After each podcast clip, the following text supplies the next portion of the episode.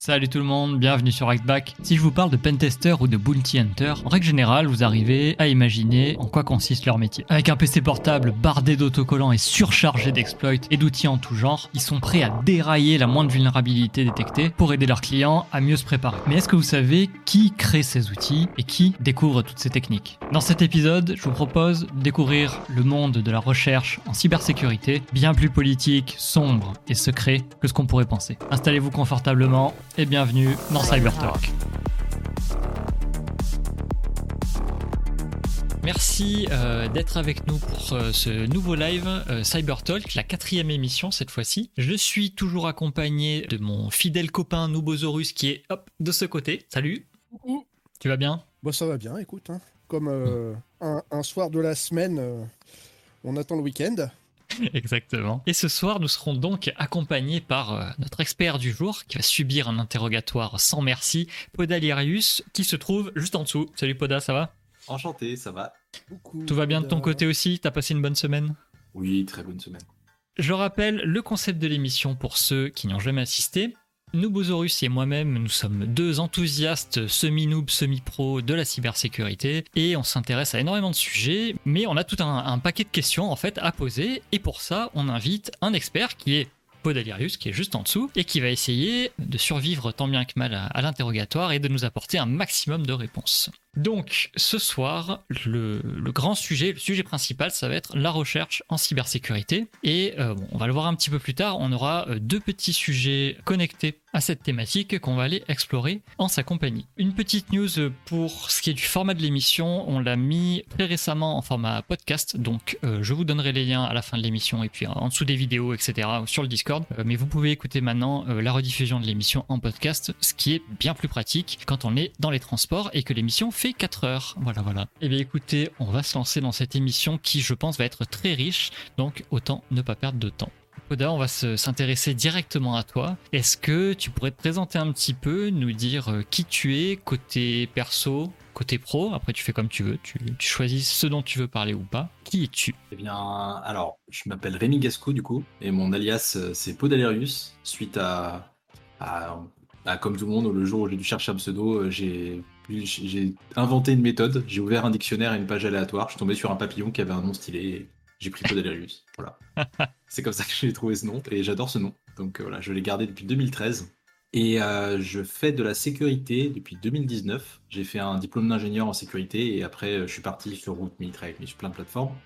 Et depuis maintenant, je suis pentester. c'est mon métier depuis trois ans maintenant. Et je gère une équipe de pentest. En plus, maintenant, j'ai la, partie gestion d'équipe aussi qui va avec. Ça, c'est ce que je fais en pro. Donc, ce qui est vraiment cadré dans mon, ta- dans mon travail. Et à côté de ça, je fais beaucoup de conférences de CTF. J'en ai fait beaucoup pendant des années. Je me suis un peu calmé là ces derniers mois parce que c'est moins quelque chose qui m'intéresse. Je fais beaucoup, donc, beaucoup de CTF, beaucoup de conférences, euh, écriture de beaucoup d'outils, beaucoup de recherches pour sécurité, des recherches de vulnérabilité et ce genre de choses. Et c'est voilà, c'est un domaine qui me plaît euh, beaucoup. Donc je fais le pentest en pro et à côté je fais beaucoup de recherches, développement d'outils et ce genre de choses. Alors, tu, tu nous parlais de CTF un peu tout à l'heure. Est-ce que tu en as fait du CTF pur et dur? J'en ai fait beaucoup du CTF pur et dur et j'ai mille anecdotes à ce sujet. D'accord, C'est- très bien. Il s'est passé beaucoup de choses dans beaucoup de CTF euh, auxquels j'ai été et j'ai vraiment fait beaucoup de CTF pendant deux ans parce que ah, j'en faisais beaucoup en perso déjà et ensuite je suis rentré dans une équipe semi-professionnelle de CTF qui est dans mon entreprise à Capgemini. Mhm. On a en fait euh, une équipe qui est, euh, qui est sponsorisée en gros par l'entreprise. On a du temps qui est dédié pour faire des CTF et qui nous permet d'aller aux événements, aux événements physiques, donc se déplacer directement sur site et euh, bah, d'aller jouer des CTF au nom de l'entreprise pour faire rayonner la boîte euh, à- au national. Ok, c'est excellent. C'est c'est intelligent en plus comme démarche. Ouais, vraiment, la démarche est pas mal. C'est alors de mémoire, Capgemini est la première entreprise à l'avoir fait en France. Maintenant, il y a plusieurs entreprises qui ont lancé des, des initiatives comme ça. Il y a Soprasteria, il y a Bouygues Telecom, Synactive en a une aussi. Alors, c'est, je connais pas les, tous les concepts, donc je, je sais qu'à Capgemini, on a 25% de notre temps dédié à ça dans notre travail, donc c'est énorme. Ah ouais, c'est Dans c'est les autres entreprises, ça peut, ça peut varier. Ouais, c'est vraiment, c'est un grand atout ça. C'est- Bon, après, ça varie en fonction des moments de l'année. On n'a pas toujours, enfin, on a 25% qui est dédié. Après, s'il y a une période où il n'y a pas de CTF, on va pas bloquer 25% pour rien. Quoi. C'est 25% dédié sur ton temps de travail, c'est pour de la recherche de technique ou c'est vraiment euh, pour du Vraiment CTF que- Ouais, que pour du CTF. Donc ça peut être souvent c'est des entraînements d'équipe. Donc on va prendre quelques jours pour faire des entraînements d'équipe et hum, le reste du temps c'est on les utilise souvent comme jour de repos vu que les CTF se passent le week-end. par exemple le samedi dimanche on va travailler là-dessus et le lundi mardi on pose deux jours de CTF hmm. pour rattraper notre week-end du coup. Euh, ok. Eh bien, on va passer au, sujet du jour. Donc, je l'ai dit, la thématique du jour, c'est la recherche en cybersécurité. Mais euh, on a découpé ça en trois parties. On s'est dit que ça serait plus, euh, sympa et puis plus pratique aussi à, découper pour le format, euh, format podcast vidéo. Donc, Premier sujet et le principal, ça va être la recherche en cybersécurité. On va essayer de faire le tour de cette activité et de tout ce que ça implique. Ensuite, on va passer sur le développement d'outils donc en relation avec la recherche bien entendu, voir un petit peu bah, toute la vie d'un outil en fait, à quoi ça peut servir, euh, comment dire, quels sont les, intérêts du développement d'outils et comment se positionne le, le, chercheur, le pentester par rapport à ça. Ensuite, on va explorer, et pour finir, pardon, on va explorer la transmission des connaissances, donc on va dire la, partie euh, finale, la forme finale, on va dire, de, toute cette recherche qui a été effectuée, voir ce qu'on peut faire pour transmettre toutes ces connaissances euh, à nos apprentis, à nos copains pentesters et, et experts. C'est parti, on se lance tout de suite dans la recherche en cybersécurité. Et la première question, ça va être qu'est-ce que c'est concrètement la recherche en cybersécurité? Alors, euh, historiquement, ce qu'on appelait les security researchers, c'était surtout ceux qui cherchaient des vulnérabilités. Donc, euh, quelqu'un qui. Donc, soit le travail, soit la passion, c'est de chercher des nouvelles vulnérabilités, donc des CVE. Euh, souvent était un security researcher. Aujourd'hui, ça englobe beaucoup, beaucoup plus de choses parce qu'il y a des chercheurs qui sont spécialisés dans la recherche de CVE, qui vont chercher des nouvelles vulnérabilités qui seront juste des CVE. Des chercheurs qui seront spécialisés, par exemple, sur la partie Windows et Active Directory, où ils vont chercher des nouveaux mécanismes, des nouvelles techniques, mais c'est pas forcément des vulnérabilités. Ça peut être des choses qui seront jamais corrigées, ça peut être euh, juste de la recherche pure et simple qui va pas aboutir à une vulnérabilité, qui va par exemple aboutir à un article qui expliquera un fonctionnement obscur euh, dans un système mais c'est pas forcément. on, s'oriente de plus en plus en fait vers de la recherche plus fondamentale. Et c'est plus, plus comme avant où c'était uniquement de la recherche de CVE directement. Ok. tu, peux nous définir, alors je, pense que tout le monde a à peu près une notion, mais ce qu'est réellement le, système CVE Ouais, c'est ce que j'y ai pensé après que j'allais revenir dessus. Euh, en fait, euh, alors souvent j'utilise le mot CVE pour euh, parler d'une vulnérabilité quand on, trouve des vulnérabilités, euh, si tout le monde trouve des vulnérabilités et qu'il n'y a pas de système harmonisé, ça devient vite la foire parce que du coup chaque équipe, chaque pays, chaque euh, département, chaque euh, n'importe quelle entité va déclarer des vulnérabilités qui seront du coup en conflit les unes avec les autres. Quelqu'un l'aura déjà trouvé, ça va être un enfer pour pour, cadrer tout ça quoi. Et c'est pour ça qu'il y a une, une alors je sais pas si une entreprise ou une fondation qui s'appelle Mitre qui a monté un système qui s'appelle CVE, qui veut dire Common Vulnerability and Exposures, qui attribue en fait des numéros uniques à chacune des vulnérabilités.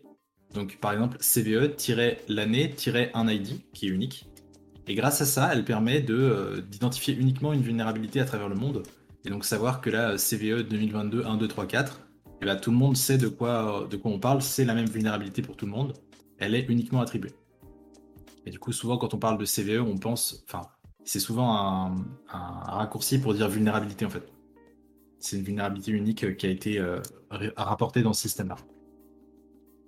Et du coup, quand tu rapportes une CVE à Mitre, justement, ça met combien de temps à peu près entre ta déclaration et euh, je te vois ricaner oh et, la, mise à disposition entre guillemets la déclaration officielle de CVE Alors, ça peut mettre un mois selon la préfecture, deux ans selon la police. Ça dépend vraiment. c'est ça. en fait, euh, ce qui s'est passé, j'en ai, reporté euh, plus d'une quinzaine. J'en ai eu sept qui ont été attribuées et il y en a certaines qui ont été attribuées en deux semaines, d'autres qui ont été attribuées en un an et demi. Du coup, c'est ce qu'on m'avait dit à l'époque quand j'ai reporté mes premières euh, vulnérabilités CVE, que j'ai fait la demande du numéro CVE. On m'avait indiqué qu'il y avait deux options. Soit tu remplis mal le formulaire et ton formulaire tombe sur une pile qui va être traitée par un humain, et dans ce cas-là, ça va prendre plusieurs mois. Soit tu remplis bien le formulaire qui matche bien euh, des formes de phrases en fait que le bot sait reconnaître, et c'est traité semi-automatiquement et ça va beaucoup plus vite. Le problème, c'est que même quand on. Enfin, déjà, il y a très peu de documentation qui explique comment faire les phrases qui sont reconnues par le bot. Et ensuite, ben, c'est un peu aléatoire. On a testé plein de trucs, même avec des collègues euh, qui ont dû report des CVE. J'aurais donné toutes les astuces que j'avais et ben, eux, ça a pris 8 mois alors que moi, ça a pris 2 semaines. sais pas pourquoi. Il y, a une technique pour... il y a une technique pour faire les reporting, pas mal. Ah oui, alors, si, un jour vous avez besoin de faire un report euh, en perso, n'hésitez pas à me contacter, je vous donnerai les, les PDF qui vont bien.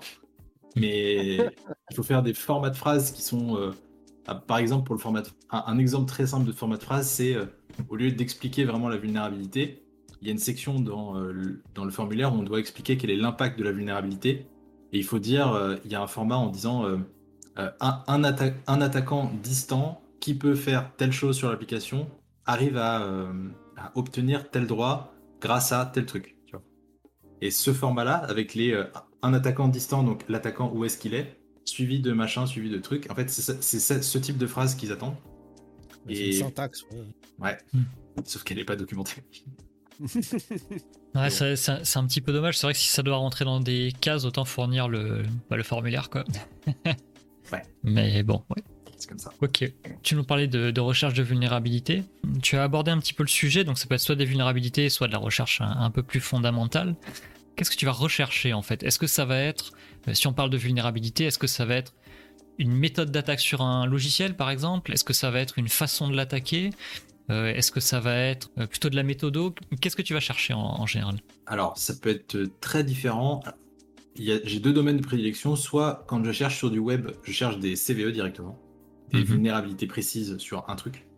Soit euh, quand euh, je travaille sur euh, du Windows, ah, là pour le coup, je vais plutôt chercher des mécanismes obscurs, je vais plutôt chercher des, des choses qui n'ont jamais été faites avant. Et ce ne sera pas forcément des CVE, parce que trouver des CVE chez Microsoft, c'est compliqué. C'est possible, mais c'est compliqué parce qu'il y, a beaucoup, beaucoup, beaucoup de gens qui cherchent, et en plus Microsoft, euh, sur un petit peu euh, flou sur, euh, on va dire, le, fixe de vulnérabilité.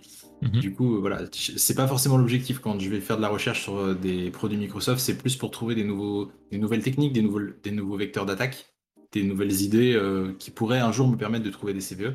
Mais voilà, c'est pas forcément, je cherche pas pour trouver une CVE sur Microsoft, alors que sur une application web, souvent quand je démarre une application web dans un Docker, je, la remets chez moi en local, c'est vraiment parce que j'ai envie de l'éplucher intégralement et d'essayer de trouver des CV dedans. Typiquement, tu vois, quand on parle d'outils comme Mimikatz, par exemple, tu as un principe sous-jacent, on va dire, qui est que, en gros, tu vas retrouver des euh, mots de passe qui sont euh, enregistrés en clair dans la mémoire. Est-ce que ça, tu peux faire la recherche et, le, euh, comment dire, et tu peux trouver cette vulnérabilité-là. Mais vu que c'est euh, très euh, systémique comme, problème, comment est-ce que ça marche? Est-ce que c'est une CVE Est-ce que du coup c'est un nouveau vecteur d'attaque entier? Est-ce que comment ça se passe? Alors je, dirais que c'est une nouvelle technique de post-exploitation, dans le sens où c'est pas une vulnérabilité en soi. C'est-à-dire que c'est vraiment, c'est ne permet pas, enfin alors, bon, Mimikatz exploite des vulnérabilités aussi, mais on va dire la, section de fin qui permet de dump tous les, tous les mots de passe qui sont sur la machine, c'est pas une vulnérabilité en soi, c'est vraiment une fonctionnalité de Windows. Et Mimikatz l'exploite à des fins de euh, faciliter la vie d'un attaquant pour récupérer tous les haches. Hmm. Mais en soi, euh, non, c'est pas. Mimikatz, c'est pas une vulnérabilité en soi qu'il va utiliser. Et ce type de technique, typiquement, ça peut tout à fait rentrer dans le cadre de la recherche parce que ça peut, c'est hyper utile et pour les red teams et pour les pentesters et pour les chercheurs et pour les attaquants. Mais ça, malheureusement, c'est un peu le, couteau à double tranchant, c'est que toute la recherche qu'on fait peut être utilisée par des attaquants euh, de, leur côté aussi. Et, de mémoire, je crois que Mimikatz, en plus, il y, a des histoires, des histoires sombres avec. Mais le, qu'est-ce que j'allais dire? Oui, les, les, techniques en fait qu'on retrouve en recherche peuvent être utilisées vraiment à plein de fins. Et c'est pas forcément des CVE, ça peut pas, c'est pas forcément des vulnérabilités in fine. Ça peut juste être des techniques qu'on va utiliser sur le chemin de l'exploitation d'un domaine, d'une machine ou quoi que ce soit.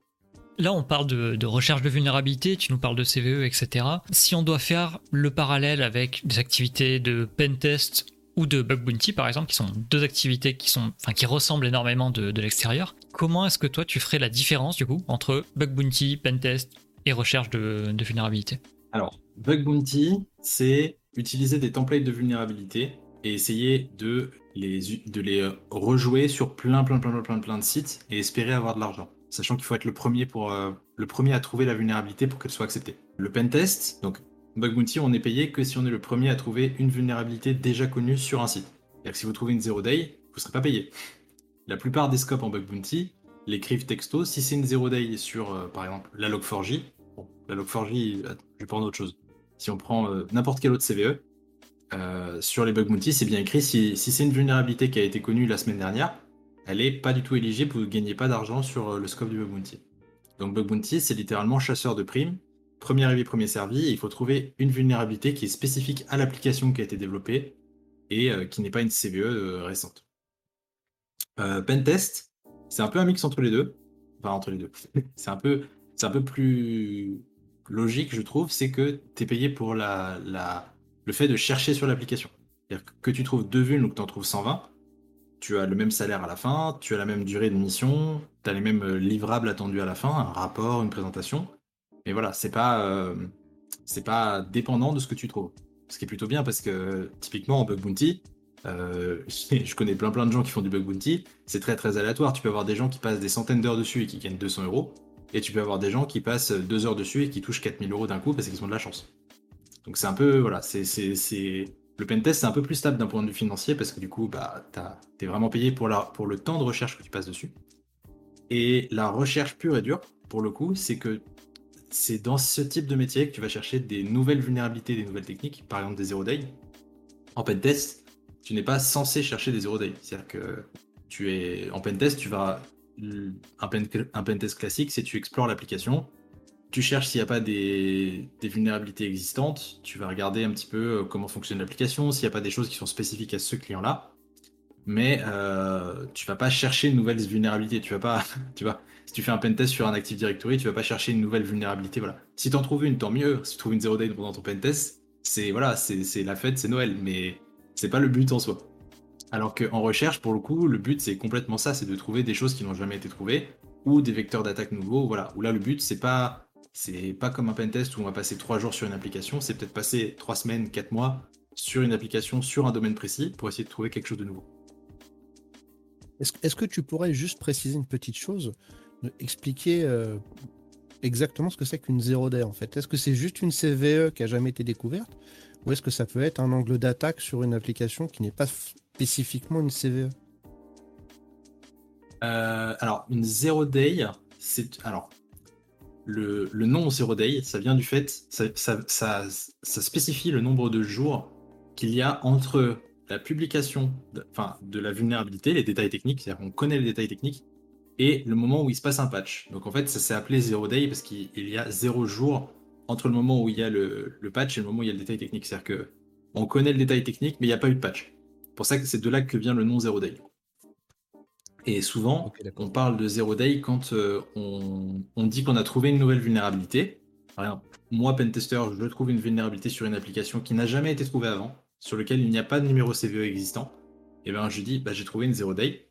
Ensuite, souvent, la nomenclature change au moment où on a le numéro CVE. C'est-à-dire qu'une fois qu'elle a été déclarée chez Mitre et qu'on a le numéro qui arrive, et les mails de Mitre, ils sont rigolos d'ailleurs. Parce que tu, tu, leur envoies un pavé de 700 km avec toute la vulnérabilité, ils te répondent juste use CVEID, c'est tout. voilà. Et donc, une fois que tu as ton numéro de vulnérabilité qui est lié à, à cette vulnérabilité-là, ça n'est plus une zero day du coup. C'est une. voilà, c'est, ça devient. Alors, ça peut toujours être une zero day s'il n'y a pas eu de patch, mais souvent, euh, les pentesters et tout, on va plutôt dire CVE pour euh, référer à cette vulnérabilité qui est du coup maintenant connue et référencée comme telle quel est l'intérêt Quel est l'intérêt de se casser le crâne là-dessus? Alors, il y a forcément plein de réponses et des, réponses euh, évidentes, mais euh, si jamais, euh, alors, si jamais ça fait partie de, ton emploi, on va dire que tu es chercheur à plein temps, quel intérêt ont les entreprises ou les gens en général, peu importe la structure, à financer de la recherche comme ça? Alors, c'est là que là c'est un énorme débat philosophique parce que parce que là, on, va, on risque de toucher du capitalisme, donc je vais pas, pas m'aventurer sur ce sujet. Mais euh, alors, euh, actuellement, 95% des outils qui sont utilisés par les pentesters sont écrits par des chercheurs comme moi qui font ça sur leur temps personnel. Parce que, pour la simple et bonne raison que si on fait pas ça, en fait, il n'y a plus du tout. Le métier de pentest n'existe plus. Ok? Le métier de bug bounty, pareil. Parce que, tout, vraiment, euh, plus d'un tiers des, enfin non, plus des deux tiers des CVE sont trouvés par des gens sur leur temps perso. Il y en a plein qui sont trouvés par des certains labos de recherche, par exemple Microsoft, ils font de la recherche sur leurs propres produits en interne. ils en déclarent beaucoup. Apple, c'est pareil, ils ont déclaré, je sais plus, 200 euh, ce mois-ci, je sais plus combien il y en avait, mais il y en avait beaucoup. Ils en déclarent beaucoup parce qu'ils font de la recherche sur leurs propres produits pour faire évoluer leurs produits. Donc c'est dans leur, dans leur cycle de vie. Mais attends, il n'y avait pas de virus, non, sur les produits Apple? C'est pas ça Moi j'avais entendu. non, pardon, j'arrête. Oh non J'arrête. On paye pour qu'il n'y ait pas de virus. Non, malheureusement, euh, euh, c'est un mythe euh, qui était vrai il y a longtemps et qui n'est plus vrai du tout. C'était il y a très longtemps Apple, c'était alors là pour le coup je peux parler en connaissance de cause parce que il y a, il y a quelques années j'avais un musée de l'informatique pendant près d'une décennie à la maison et j'avais 170 machines donc j'ai touché j'avais quasiment 60 machines Apple donc j'ai touché quasiment toutes les versions du système Apple jusqu'à la macOS 11 et j'ai vu l'évolution du truc et euh, bon, bah, macOS 11, même le macOS d'aujourd'hui, Monterey, il, est, il a des shells comme sur Linux, on peut ouvrir des terminaux bash. Il y a beaucoup de vulnérabilités, il y en a de plus en plus. La plupart des vulnérabilités, enfin la plupart des mythes qui disaient il n'y a pas de vulnérabilité chez Apple, c'était plus à voir avec une petite astérix. Euh, il n'y a pas de chercheur qui cherche dessus. bah, c'est pratique du coup.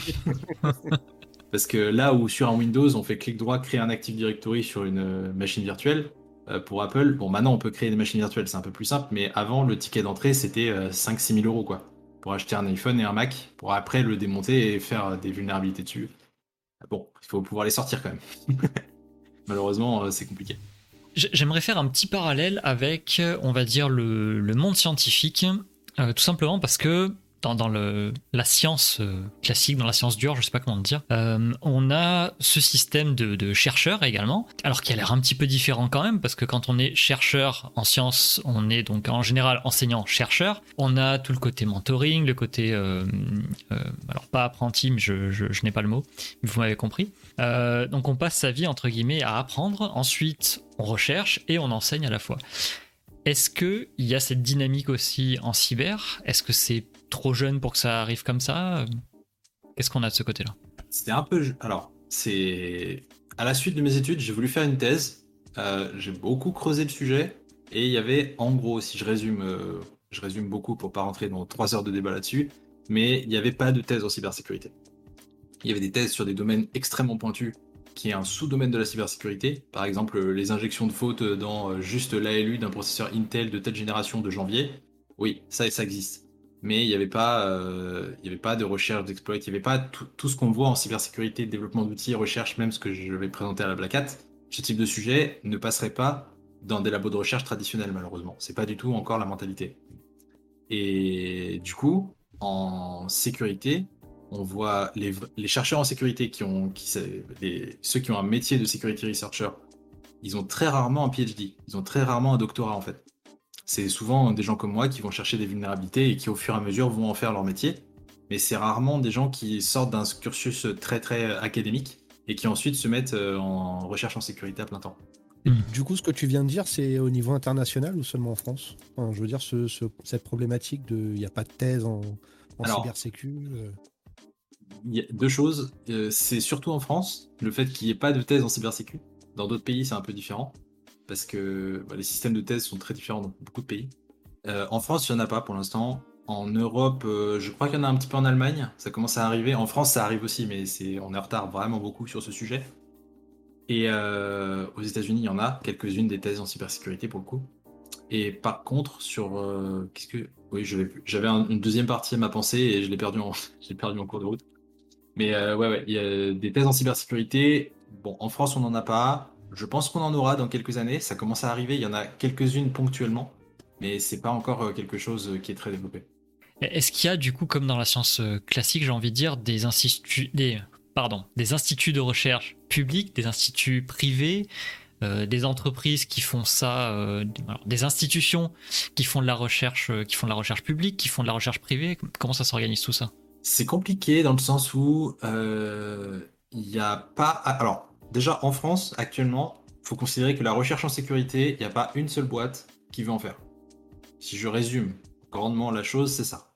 Après, il y, a de, de plus en plus de boîtes qui commencent à y, toucher un petit peu. Il y a Synactive, typiquement, on en a, on a entendu mmh. parler à la Pwn to Own. Bon, ils, ont une équipe qui fait de la recherche, mais en fait, cette équipe ne fait pas de la recherche à plein temps.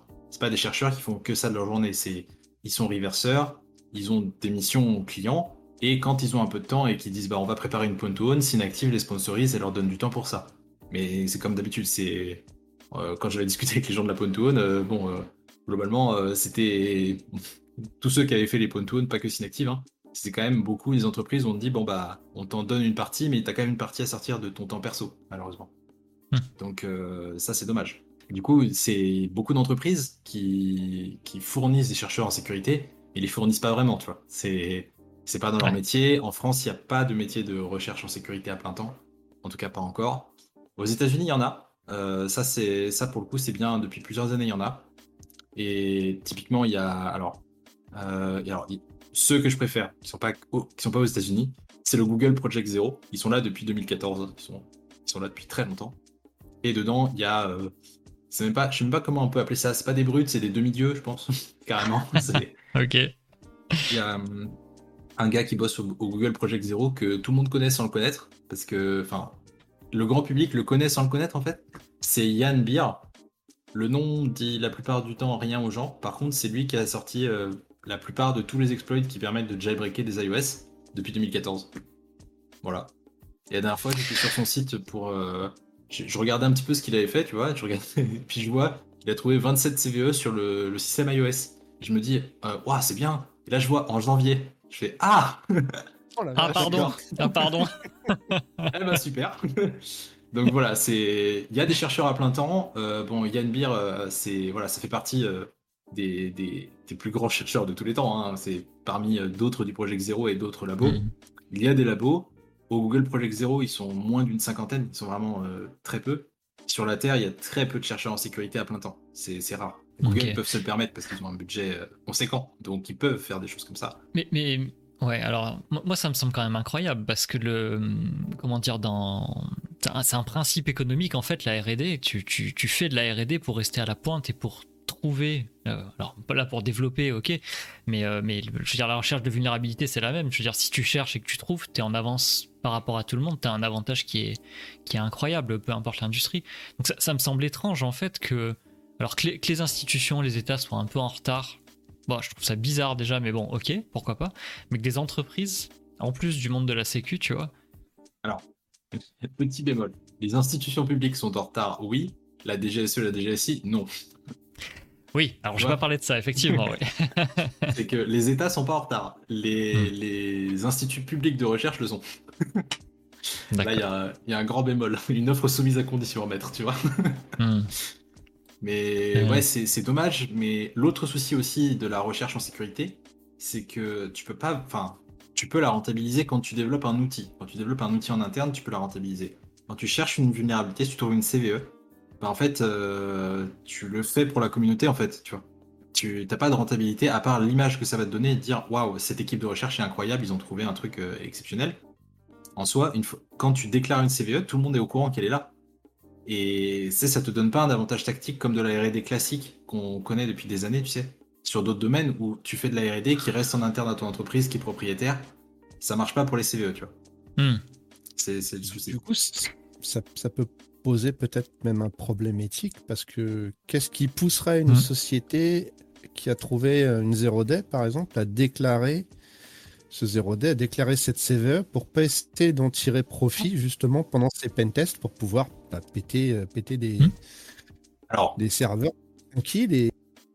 En fait, de toute façon, si tu... Alors, déjà, je, prends, euh, je prends au pied de la lettre ce que tu m'as dit pour t'expliquer pourquoi ça ne peut pas tenir la route. C'est qu'en fait, si tu le démontres chez un client, tu, trouves une zero day, tu l'utilises chez ton premier client, tu fais un rapport en expliquant voilà, on a exploité ça, on a trouvé, vous pouvez corriger comme ça. C'est-à-dire que le, client a techniquement la, quasiment l'explication technique de la vulnérabilité.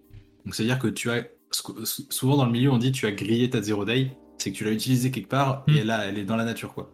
Et si ce client-là euh, a pas les compétences techniques pour la, pour la refaire chez lui, ce sera un autre client qui la trouvera et au bout de 2-3 pentests, tu es sûr qu'elle sera, elle sera perdue. Donc sur, sur ce point-là, de toute façon, c'est perdu. Et en plus, ça c'est plutôt ma casquette euh, de gestion d'équipe euh, qui dit ça, mais hum, on n'est pas censé utiliser des zero day en pentest, dans le sens où on va pas dire, euh, tu vois, imagine dans un rapport, tu lis un rapport d'une infrastructure où tu as payé pour un pentest, et la société qui fait la prestation te dit, on a utilisé une zero day non publique qu'on a trouvé nous-mêmes, on est passé route de votre serveur, mais on peut pas vous dire comment. Yes. Il n'y a aucun intérêt, ouais. C'est, ça marche pas, tu vois. En fait, tu as, les deux cas. Soit tu fais le détail technique et dans ce cas-là, bah, ta vulne, au bout de 2, 3, 4 pentests, elle est publique, en fait, finalement. elle va, elle va partir dans la nature, c'est sûr, parce qu'il y aura tellement d'interlocuteurs qui auront vu le rapport que c'est fini. Soit euh, tu la donnes pas publique et tu peux pas l'utiliser dans tes rapports. Donc c'est un peu, c'est un peu le souci sur la partie. Ok, là, tu avais une, logique qui était très euh, entreprise de pentest, j'ai envie de dire. Si on parle d'une logique un peu plus red team, par exemple, le but est légèrement différent. Là, tu fais pas un rapport d'exploitation, tu, cherches juste à poutrer le, la team d'en face, on va dire. Là, par contre, ça devient entre guillemets valable et, j'ai envie d'aller plus loin et ça va être la, suite de la question après. Hein. Prépare-toi.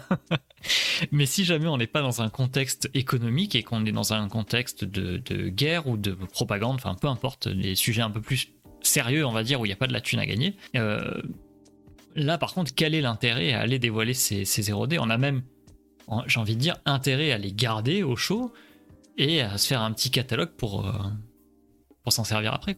Alors, il y a beaucoup de sujets. Euh, donc, il y a deux choses à, aborder. Il y a déjà il y a les équipes de Red Team qui sont liées à des entreprises. Il y a beaucoup d'entreprises maintenant qui proposent ce type de prestations qui, effectivement, euh, dans ce type de prestations, tu vas pas forcément toujours dévoiler l'intégralité de ce que tu as utilisé techniquement. Tu vas dire, par exemple, au lieu de dire, euh, voilà, on est passé par là, on a effectué telle commande, on a fait ci, ça, ça pour pouvoir euh, euh, router le serveur, tu vas dire, bah, on est rentré par le protocole SMBV1, tu vois. Donc, ce qui permet, effectivement, il y a des équipes de Red Team. Je ne suis pas d'accord avec le principe éthique, mais j'ai discuté récemment avec des équipes de Red Team qui, justement, font de la recherche pour trouver des zero day, les garder pendant un an, les utiliser chez leurs clients, et voilà. Et du coup, bah, ils rentrent comme ils veulent parce que bah, ont des zero day qui sont connus de personne. Moi, je trouve ça dommage, parce que ça veut dire que le client ne peut pas corriger, que ça s'apparente à un groupe étatique, mais financé par une entreprise. Hmm. Bon, chacun y place son éthique où il veut. Moi, je trouve pas ça dingue. Mais voilà, il y a des gens qui font ça. Et c'est un modèle comme un autre. Hein. Mais voilà. En tout cas, moi, c'est pas celui qui me convient. Donc, il y a des hmm. équipes de red d'entreprises qui, qui fonctionnent comme ça. Et qui, euh, qui gardent du coup des zero day qu'ils ont développés eux-mêmes ou qu'ils ont trouvé euh, ou acheté carrément. Des fois, il y en a qui peuvent en acheter, tu vois, sur des forums comme ça. Parce qu'une zero day, euh, on, souvent dans la presse, on en fait des caisses en disant Waouh, une zero day à 100 milliards, machin et tout. Non, une zero day, euh, ça dépend ce qu'on cherche, mais une zero day sur Apple, ça peut valoir très très très très cher. Mais euh, la plupart des zero day, pour quelques centaines d'euros, quelques milliers d'euros, on peut racheter des trucs euh, déjà tout fait. Quoi. Hmm. Ça dépend, ça dépend ce qu'on cible. Et après, il y a les groupes étatiques. Et alors ça, c'est autre chose. Là, c'est autre chose. Il y a ce qu'on appelle les groupes APT, Advanced Persistent Threats. Donc les, littéralement les menaces persistantes avancées, qui sont souvent, ce sont des groupes d'attaquants sponsorisés par des États. Et euh, pour simplifier grandement la chose, on va dire que c'est des, des, bah, des corps d'armée euh, des États en fait. Concrètement, c'est des équipes qui sont exactement comme des équipes militaires, mais euh, dans le cyberespace, alors qu'on pas la rigidité militaire avec des hiérarchies, des grades et tout, tout, ce que vous voulez. Mais en tout cas, ce sont des équipes qui ont un, un groupe APT quand on doit la caractériser en termes de risque pour un client, on part toujours du principe qu'un groupe APT, il a des moyens illimités par rapport au client. Tout comme en mathématiques, on a euh, voilà, le principe de euh, voilà, si, tu as un nombre qui est infiniment grand par rapport à un autre, bon bah si mhm. c'est 100 milliards versus 1, bon, tu considères que c'est infiniment grand. c'est sur une autre ordre de grandeur. Les groupes APT, c'est ça, ils n'ont pas, ils ont pas in fine un moyen infini, ils peuvent pas acheter un état, tu vois. Mais ils ont un moyen qui est des moyens qui sont tellement démesurés pour pouvoir rentrer dans un système qu'ils choisissent en fait, on considère que c'est quasiment inarrêtable. Si un groupe APT euh, décide de passer deux ans à attaquer une entreprise, ils le feront. S'ils ont les intérêts de le faire. Ils vont pas attaquer euh, une entreprise qui fait du fromage de chèvre euh, à côté de chez vous dans les Vosges. Hein. Ça n'arrivera pas. Mais ah, s'il y, a une centrale nucléaire ou, une usine à côté, ouais. Pourquoi pas, mais voilà, il faut qu'elle ait un intérêt stratégique. Pour, pour mm. rentrer dans l'Elysée, pour rentrer dans des endroits comme ça, évidemment que les groupes APT, ça les intéresse. Pareil, la NSA, bon, il y, a, eu des bâtiments à Paris qui sont révélés être des quartiers de la NSA euh, pendant des années, euh, sous Sarkozy, où il y avait carrément des antennes, euh, je crois que c'était rue des Champs-Élysées. il y avait. ouais, directement au dernier étage, il y avait tout un, tout un, tout un badge d'antenne. Donc il y a voilà, il y a les services comme la NSA qui sont encore liés beaucoup au physique, qui sont plutôt les services, les services secrets, voilà, comme ce qu'on connaît, comme ce qu'on imagine, c'est-à-dire des services secrets qui physiquement se déplacent avec des espions qui sont sous couverture, voilà, comme ce qu'on voit dans les films. Et après, il y a les groupes APT qui font la même chose, sauf qu'eux, ils ne bougent pas de leur chaise, ils restent chez eux, ils se déplacent, ils rentrent dans des systèmes à, distance, et puis voilà, ils font de l'arrêt de team, mais dans la vraie vie et dans le monde. Hmm. Donc c'est très intéressant, mais euh, voilà, c'est littéralement la cyberguerre. On en parle souvent en disant, waouh, oui, bah, ça a lieu hmm. depuis euh, plus de 10 ans maintenant. Alors on, va revenir sur le sujet parce qu'il y a, du détail à, apporter, c'est très intéressant. Euh, donc bon, tu nous as plus ou moins répondu là sur la, on va dire l'organisation du côté étatique, donc on, va y revenir. Est-ce que tu penses qu'il y a un lien euh, c'est une question euh, entre guillemets honnête, je, n'ai pas la, réponse du tout. Est-ce que tu penses qu'il y a un lien entre la recherche euh, publique, la recherche en entreprise et la recherche côté étatique justement? Autrement dit, est-ce que un État a le pouvoir entre guillemets de venir siphonner des vulnérabilités ou des, rapports de recherche dans des entreprises ou dans des institutions pour s'en servir pour de l'espionnage par exemple ou, autre Oui. Alors. La recherche publique, déjà, typiquement, moi, ce que je fais sur mon temps perso, c'est complètement public sur GitHub. Donc, euh, hmm. en soi, et j'ai pas la. Enfin, comme je vous ai dit, un, groupe APT ou des acteurs étatiques ont de toute façon un, des moyens illimités. Donc, euh, ce que moi, j'arrive à trouver en une semaine sur mon temps perso, avec ce que je publie, en disant, bah tiens, il y a telle vulnérabilité, ils seront le reverse en deux heures. Hein. C'est sûr. Ça, vraiment, j'ai aucun doute là-dessus. Et, et en même, euh, même, enfin, ça peut, cette discussion peut aller très loin.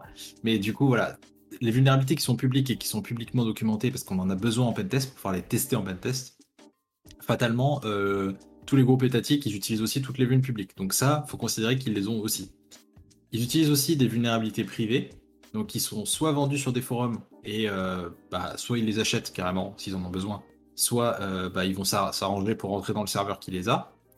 Et pareil, dans les entreprises, si tu as une entreprise qui est dédiée à de la recherche extrêmement pointue sur un type de truc, alors ça, peut être des vulnérabilités comme ça peut être euh, voilà, des mécanismes, des architectures réseau, des documents comme ça, qui vont essayer de rentrer dans ce genre de système sans se faire voir et idéalement, c'est pour ça qu'on appelle ça des groupes APT, Advanced Persistent Threat, mm. Parce que la persistance c'est hyper important, les groupes APT très souvent rentrent dans un système, là où un gang ransomware rentre dans un système et la semaine d'après il lance un ransomware sur tout le parc, et il y a tout le parc qui est chiffré, un groupe APT souvent fait très peu de bruit et avance très lentement. Par contre, une fois qu'il est là, il va rester 6 mois, 1 an, 2 ans, comme chez SolarWinds typiquement.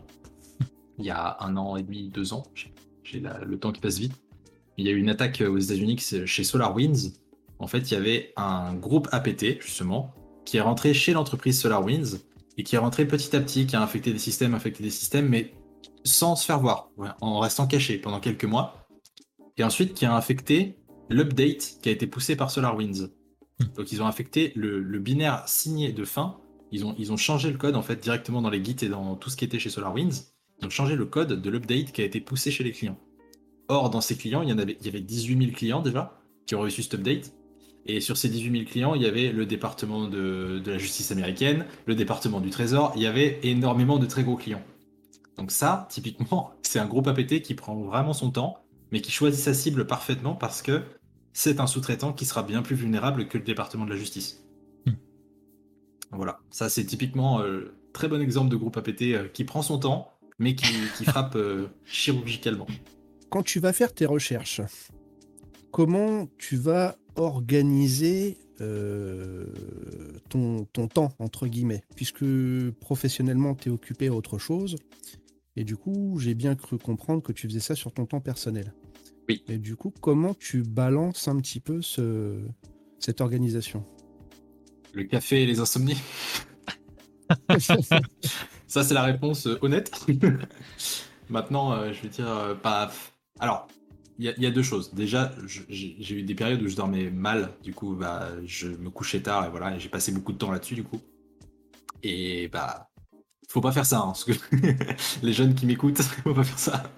Mais, euh, mais c'est vrai que du coup, bah, comme je faisais beaucoup de sécu, je me couchais tard. Comme je me couchais tard pendant longtemps, bah, j'avais du mal à dormir. Et comme j'avais du mal à dormir, je me couchais plus tard. Et voilà, du coup, j'avais clairement du temps. mais c'est pas du tout bon parce qu'après, vous êtes complètement éclaté et euh, vous êtes plus efficace. C'est vraiment la pire chose, ne faites pas ça. voilà, donc il faut dormir, c'est important les enfants. Maintenant, euh, il y a aussi beaucoup de choses que j'ai faites qui m'ont fait gagner un temps fou. C'est que je fais du Python depuis 2012, 2013, 2012, j'ai commencé, à cause d'une grippe. J'avais une grippe, j'étais chez moi, j'avais vraiment, j'étais mal, tu vois, en dans ma couette, et je me suis dit, je vais commencer un langage, et j'ai testé le Python, et j'ai fait une petite fenêtre en imprimant des tux un petit peu partout, et j'étais très content, puis voilà, c'est parti de là. Et du coup, maintenant, je suis très très bon en Python et ça me permet d'automatiser beaucoup de choses. Et typiquement, il y a beaucoup de choses où des fois dans la, dans la journée, j'ai une idée et je me dis, bah tiens, genre, je finis ma journée de pentest, je mange et comme ça, et après j'attaque ma recherche perso et je vais automatiser cette idée et ensuite la lancer pendant la nuit. Comme ça, bah, j'ai un script Python qui génère ce que j'avais envie de tester. Quand c'est des gros trucs euh, du, de la gestion de données, du montage de VM, des choses comme ça. Comme ça, le lendemain matin, j'arrive et je regarde mon script et je dis, tiens, ok, j'ai déjà les résultats qui sont là, quoi. Donc souvent, j'essaie de. Euh, c'est la partie conception, la partie écriture de code, je suis obligé de la faire quand je suis réveillé. Par contre, quand j'ai des processus très lourds qui doivent tourner, soit je les lance sur des serveurs euh, qui sont des VPS loin et je les laisse tourner pendant longtemps, si c'est pendant plusieurs semaines comme ça. Ou soit si c'est quelque chose qui va juste tourner pendant 2-3 heures, je le lance juste au moment où je vais me coucher. Ça tourne pendant la nuit et voilà, ça me prend pas de temps quoi. Ok, mais du coup, euh, comment tu vas prioriser euh, cette activité? C'est-à-dire que en, termes de, de temps et d'importance de tâches, est-ce que tu vas, tu vas passer beaucoup de temps sur une réflexion et peu de temps sur euh, comment dire le, côté code script? Ou est-ce que ça va balancer? Moi, je t'ai déjà vu coder euh, sur, Discord en fait, donc je, sais à peu près à quelle vitesse tu codes. Du coup, c'est vraiment ma question. De ton, en, termes de temps, d'organisation, c'est pour être plus précis, comment ça s'organise? Est-ce que ça, ça, carbure toute la journée sur une idée précise que tu mets en place le soir quand tu rentres Ou est-ce que c'est un petit peu des deux Alors, souvent, en fait, euh, j'ai une idée et je vais pas C'est très rare que j'ai une idée que je l'implémente dans les 10 minutes. Ça, ça arrive. Enfin, sauf si c'est un script qui prend trois lignes, évidemment. Mais si c'est une grosse idée ou genre un, nouvel outil pour GitHub ou quoi que ce soit, je vais jamais l'implémenter euh, directement après avoir eu l'idée. Souvent, je laisse tourner un petit peu. Euh, je, me note plein d'idées euh, par rapport à, cette, à, ce projet-là. Et je, laisse tourner ça en, arrière-plan dans mon cerveau pendant plusieurs jours, voire plusieurs semaines des fois. Et c'est juste. je, sais, je sais pas dire, c'est pas. Enfin, j'ai pas vraiment une organisation par rapport à ça. Enfin, je commence à en avoir une qui est un petit peu cadrée, mais en tout cas, des fois, ça vient tout seul. Et quand ça vient tout seul, c'est vraiment comme si j'avais un minuteur dans mon cerveau qui me dit bah tiens, c'est maintenant. Et euh, quand j'essaie de l'implémenter avant, de toute façon, je le sens. Euh, j'ai pas, enfin, je vais implémenter le début et après, je vais me dire ah tiens, ça, j'y ai pas pensé à tel cas d'utilisation. Et quand on n'a pas pensé à un cas d'utilisation ou quand on l'a pas noté, c'est important de tout noter. Hein. si on a, si y a qui veulent avoir le meilleur tips quand vous faites de la sécurité, c'est noter tout ce que vous faites. J'ai un dossier avec genre 45 gigas de la totalité des write-ups de tous les CTF et de tous les challenges que j'ai fait de ma vie, avec tous les scripts dans tous les langages, en Python, en ce que vous voulez. Euh, c'est une mine d'or. À chaque fois que je dois retrouver quelque chose que j'ai fait, je suis très content de l'avoir fait. Ça prend du temps, oui. C'est pas rentable au début, oui. Mais alors après, sur le long terme, euh, c'est très pratique. surtout noter. Et pour l'écriture de tool, du coup, bah, typiquement, souvent, je vais, euh, par exemple, je fais une mission de pentest. Donc, je travaille pour mon employeur pendant la journée. Je pense à un truc et je me dis, bon, tiens, voilà, pour pas que ça me pollue l'esprit pendant mon pentest, je me, je me le note sur une feuille quelque part je continue mon pentest, puis après je vais me dire, ah tiens, euh, tel cas d'utilisation, j'y avais pas pensé, tu vois, en, mangeant entre midi et deux, je me dis, tiens, cette idée-là, ça peut être pas mal, je me le note aussi. Et comme ça, bah, dès que j'ai assez d'idées pour euh, assez de matière pour faire un projet complet, à ce moment-là, je me dis, allez, je me lance. Et euh, bah, si je vois que je bloque parce que justement, il manque des d'utilisation ou un truc que j'ai pas pensé, je me dis, bon, l'idée est peut-être pas. Soit l'idée est complètement, est complètement nulle, hein, c'est. On reviendra, pardon, on reviendra dessus un petit peu plus tard, mais j'ai une idée typiquement où j'ai implémenté intégralement le projet, intégralement le, le script et tout, et je me suis rendu compte à la fin que juste parce que j'étais débile et que j'avais pas lu une phrase dans la documentation Microsoft, ça ne peut pas marcher. Le concept est complètement foireux. Ah.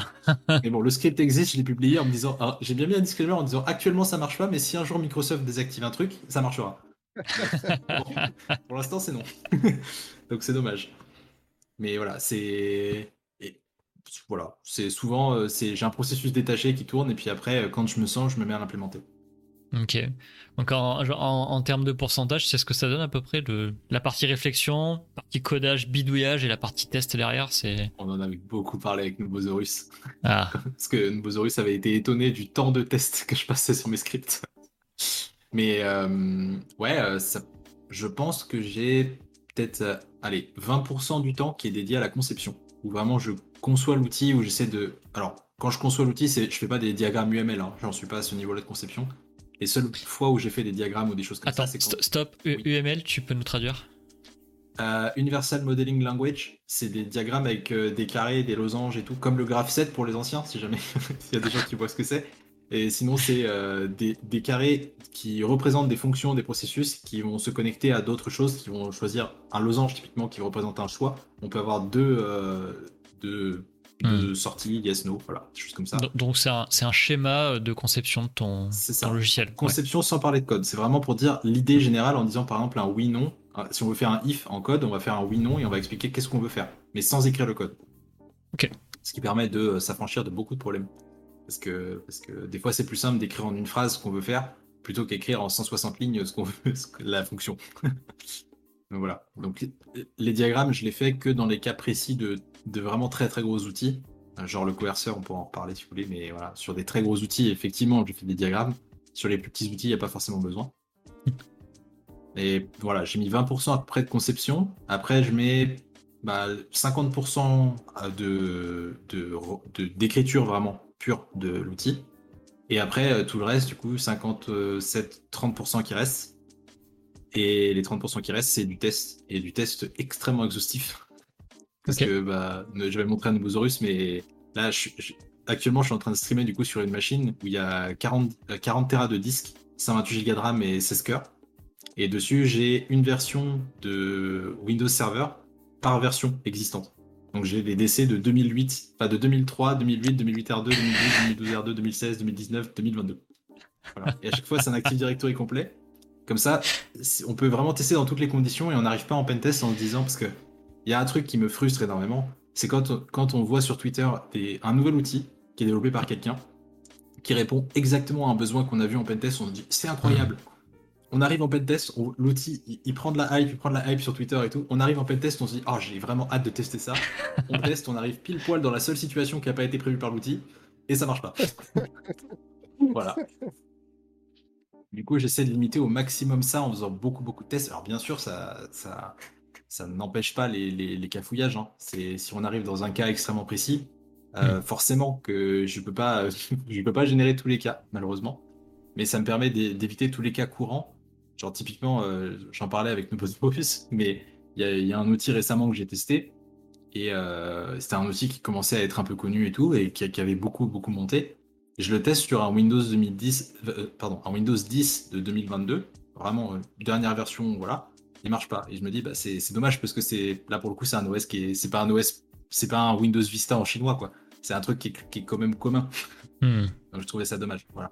Donc j'essaie d'éviter ça parce que moi-même ça m'énerve quand ça arrive, donc euh, j'essaie d'éviter au maximum. Et le, la veille là-dedans, c'est.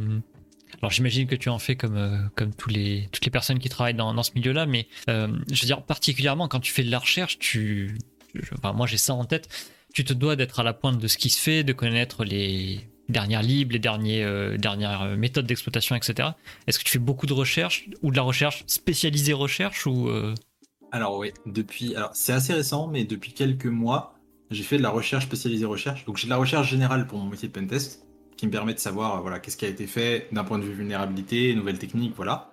Et j'ai de la recherche spécialisée recherche, où j'ai un disque dur avec tous les PDF de toutes les conférences, avec toutes les slides, toutes les vidéos, de par exemple toutes les Black Hats, de toutes les euh, toutes les DevCon, de voilà, pour remonter vraiment très très loin. Et si j'ai besoin d'un sujet, tout est indexé avec les mots clés, tout ce qui va bien.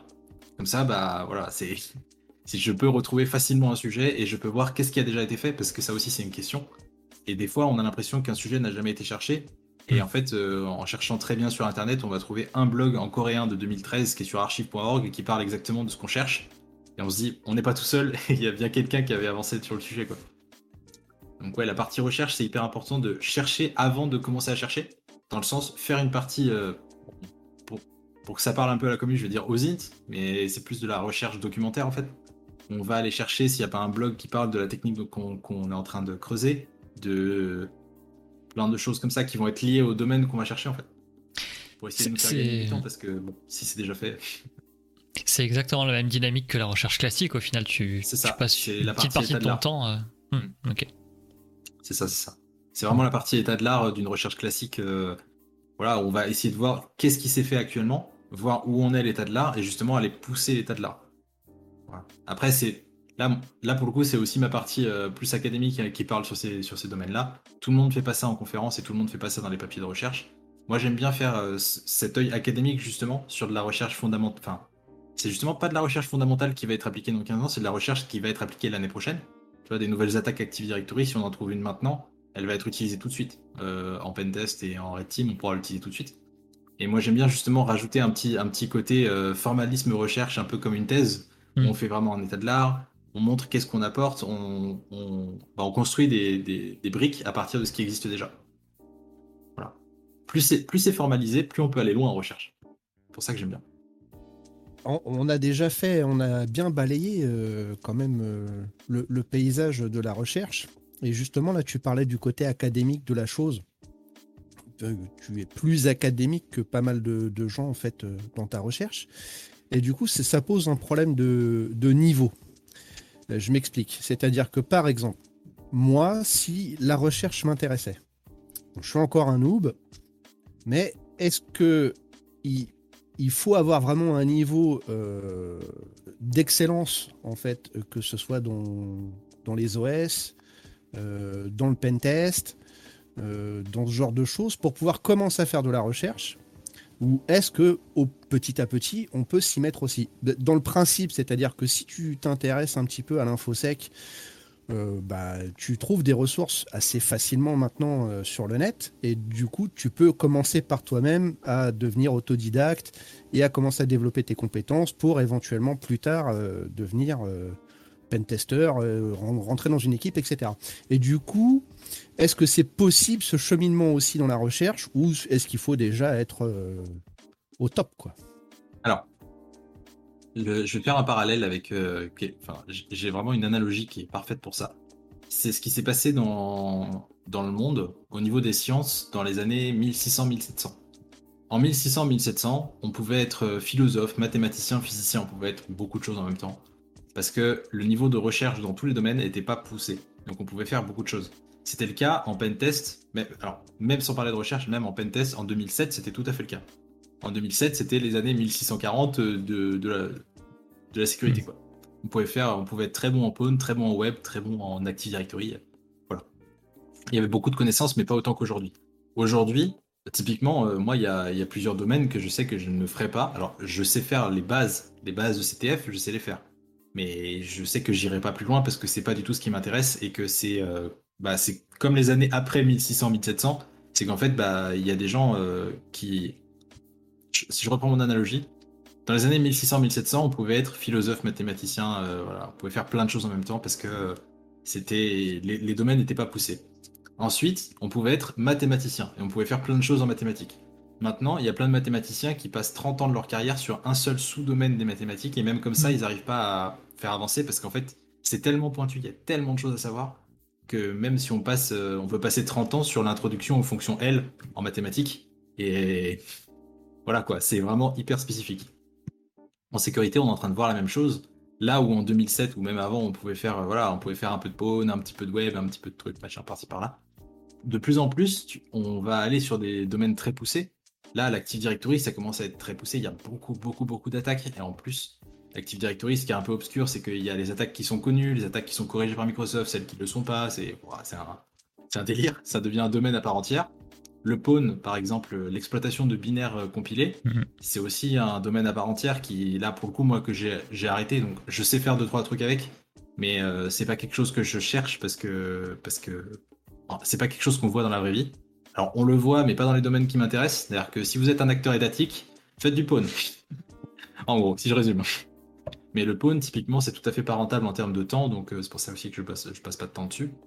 Parce que là où euh, bah, je vais passer une semaine et je vais pouvoir préparer une conférence sur un sujet ou sur euh, un nouvel outil ou quoi que ce soit, en Pawn, je vais passer une semaine à reverse le binaire. Donc, bon, c'est pas top. C'est voilà. Et c'est même quand on est très bon, hein, parce que là, là, là, moi je suis pas très bon en Pawn, donc euh, je mets du temps aussi. Et même quelqu'un qui est très bon en Pawn, c'est très très très très long de faire de l'analyse de binaire, justement. Voilà. Tout ça pour dire qu'il y a eu une époque où on pouvait être spécialisé en plein de choses. Aujourd'hui, on ne peut plus. Donc pour moi, il faut pas. Enfin, bien sûr, on peut pas. Euh, si on est junior et qu'on a fait que du travail avec me, euh, se lancer en recherche euh, tout de suite. Enfin, tu peux toujours te lancer en recherche. Moi, tu vois, je suis pas. Enfin, je suis pas légitime. Maintenant, je suis légitime. J'ai fait des conférences, mais quand je me suis lancé, j'ai demandé à personne. Je me suis lancé puis j'ai fait ce que je voulais. Et il faut pas hésiter à faire ça parce qu'en fait, c'est comme ça que tu apprends. Moi, quand j'ai commencé à faire à faire ma recherche, c'était c'était, je suis, je me suis basé sur, sur les choses que je savais qui étaient au maximum de mes connaissances et j'ai essayé de creuser un peu plus loin. Et des fois, j'ai trouvé des trucs et je me suis dit, ah mince, bah tiens, je suis tombé sur un blog qui expliquait exactement ce que moi j'ai mis, j'ai remis trois heures à trouver en deux minutes, tu vois. Et c'est pas grave, mais ça te permet de, de creuser ta, ta partie recherche et de t'améliorer dans le processus. Donc, c'est franchement, si vous avez envie de faire de la recherche, c'est simple, il faut le faire. C'est vraiment top. Hmm. Voilà, faut, faut pas se limiter parce que même, même moi, actuellement, là, il y, y, a plein de choses où là, je fais une Black Hat Europe où je vais présenter un sujet euh, sur les, les authentifications Windows. Voilà, je vais. ouais, je suis très content. C'est pareil, c'était un objectif personnel depuis des années. Je suis très content de faire ça, mais je sais aussi que, euh, ce que je vais présenter euh, là à la Black Hat Europe, bah, c'est d'un niveau CE2 par rapport à ce que les acteurs étatiques ont fait depuis des années, quoi. C'est, je sais très bien que ce que je présente là, les acteurs étatiques, ça fait facilement 10-15 ans qu'ils l'ont en fait. Et c'est évident en fait. Mais bon, euh, moi j'ai fait en open source de mon côté, et bon, je fais avancer le truc humblement comme je peux. On n'est jamais expert dans un domaine, quoi. Ah ouais, tu t'es fait un disque dur avec 40 Tera de, documents étatiques, c'est ça Tu les ressors au fur et à mesure? Ah non, non, non, non. Mais par contre, alors, euh, petite anecdote sur les acteurs étatiques. Pour le coup, quand j'ai fait de la recherche de Zero Day, il y, a des Zero Day où je les cherche voilà, sur, sur ma machine tranquillement. Mais euh, il y a des fois où je les fais sur des machines qui sont carrément physiquement déconnectées de tout. Où j'enlève les cartes réseau. Hein, parce que ça dépend ce que je cherche. Quoi. Mais si tu fais une recherche de Vuln sur WordPress, bon, t'as pas trop de risques. Si tu fais une recherche de vuln sur quelque chose euh, d'un peu plus poussé, euh, bon, faut faire très attention. Je vais vous donner un truc qui n'est pas une théorie du complot. Hein. Vous pouvez vérifier facilement avec 50 euros. Ok. si jamais vous voulez faire quelque chose, je vous préviens. Alors, vous me les donnez et vous allez voir, ils vont disparaître. C'est magique. Vas-y, vas-y. On appelle ça des impôts. Oula. magique. Non, on mais... va parler d'école ou? Ah non Ah non, on va pas parler d'école. Allez, allez. Typiquement, pourquoi je dis que c'est important de faire attention euh, à où est-ce que vous faites de, où est-ce que vous faites de la recherche? Si vous commencez la recherche et que vous faites euh, de la recherche sur des XSS, sur des applications, euh, bon, un acteur étatique, il a tout à fait les moyens de faire cette recherche de son côté. Il le fera pas. Il va pas creuser ça, tu vois. Si vous commencez à bosser sur des outils un peu poussés comme le coerceur, les choses comme ça, Bon, là, le coerceur, euh, je me doute bien que franchement, ça, ils ont déjà des choses bien plus poussées que ça, donc ils s'en foutent. Mais sur ce type de domaine, sur le domaine Active Directory, ce type de domaine où tu peux compromettre une infrastructure complète d'une entreprise, là, il faut savoir que les acteurs étatiques, ils peuvent beaucoup chercher à essayer de savoir ce que tu fais. Et petite, du coup, euh, anecdote qui n'est pas du tout une théorie du complot, mais qui est bien vérifiable si vous avez 50 euros à mettre dans une box que vous achetez d'occasion sur le bon. Euh, les box internet de vos opérateurs, sont équipées d'un port SSH que vous ne voyez pas quand vous nmap les box, mais qui sont ouvertes pour les IP de monitoring des fournisseurs d'accès Internet et sur lesquels, euh, sur vos box, il y a des clés SSH qui permettent à vos opérateurs de se SSH directement sur votre box. Alors officiellement, c'est pour les systèmes de mise à jour de maintenance et tout, il y a des vraies raisons à ça. Mais il faut savoir que, euh, bon, attention, cette histoire est tout à fait, comment dire, est n'est pas du tout lié à des faits réels et voilà et toute coïncidence euh, tout, ressemblance avec la réalité ne serait que pure coïncidence mm. imaginons que quelqu'un se soit chauffé à acheter des box euh, sur euh, le bon coin pour une trentaine d'euros et à reverse ce qu'il y a dedans et bon bah les clés tu les as quoi donc c'est les clés mm. publiques mm-hmm. mais il y a des box qui n'ont pas de clés publiques il y a des box qui ont des mots de passe il y a des firmware de box dans lesquels il y a carrément des commentaires en mettant Damien a corrigé cette partie du code le 14 quoi c'est vraiment ça hein. Donc il faut savoir que euh, bon, si euh, un random peut faire ça euh, avec 30 euros de budget, il faut savoir qu'un acteur étatique, bon, les clés SSH des box, je pense qu'ils les ont. Donc voilà, il faut bien savoir que vos box, faut pas du tout leur faire confiance si vous faites de la recherche qui peut, qui peut vraiment intéresser. Quoi. Oui, oui, je vois une question dans le chat de VoidStack. Est-ce que tu as déjà essayé de honeypot le SSH Oui, j'ai déjà essayé, mais faut... Après, c'est compliqué euh, parce que. Enfin, ce que tu veux faire, euh, Guillaume, c'est que tu veux essayer de brancher, du coup, littéralement, quelque chose qui est à la place de ta box, qui a une IP publique et qui imite ta box. Et mine de rien, si tu essaies de te brancher entre ta box et la fibre, euh, bon, c'est déjà, c'est déjà rigolo à te brancher ici, tu vois, parce qu'il faut brancher mhm. du SFP et tout, ça commence à être, ça commence à être compliqué. Ouais, là, tu vas t'amuser, ouais. Ouais, tu vas t'amuser là. en plus, tu n'auras pas d'adressage, t'as pas de DHCP, quoi. Ah. Ça, pose un problème de légalité du coup, parce que là tu commences à toucher à des box. Mm. Et justement, euh, enfin. Ah, moi, je n'ai pas touché à l'époque. Hein. Ah, bah, non, bien sûr. Je ne parle pas de toi, on a parlé de quelqu'un qui éventuellement allait sur. D'un copain, ouais, ouais. Ah ouais, non, mais. Ça, ouais. Justement, moi. copain, ouais je ne l'ai moi-même pas fait, c'est un ami qui l'a fait, parce que voilà, ça, pose un problème légal et que je connais justement des gens qui ont des, poursuites légales pour bien moins que ça, parce qu'ils ont fait de la recherche sur ce type de box dans le cadre du CNRS, dans le cadre d'une thèse. Donc c'était quand même cadré, c'était tout ce que tu veux, et ils ont quand même eu bah, les opérateurs qui leur ont déjà qui leur ont retiré les box, parce que les box, il faut bien savoir qu'elles ne vous appartiennent pas, elles sont louées, mais tu ne peux pas ouvrir la box, c'est une propriété de ton opérateur. Ça aussi, d'un point de vue légal, c'est très intéressant parce que une propriété de ton opérateur, c'est-à-dire qu'ils peuvent se SSH dessus, ils sont quand même chez eux alors qu'ils sont chez toi. Donc, euh, bon.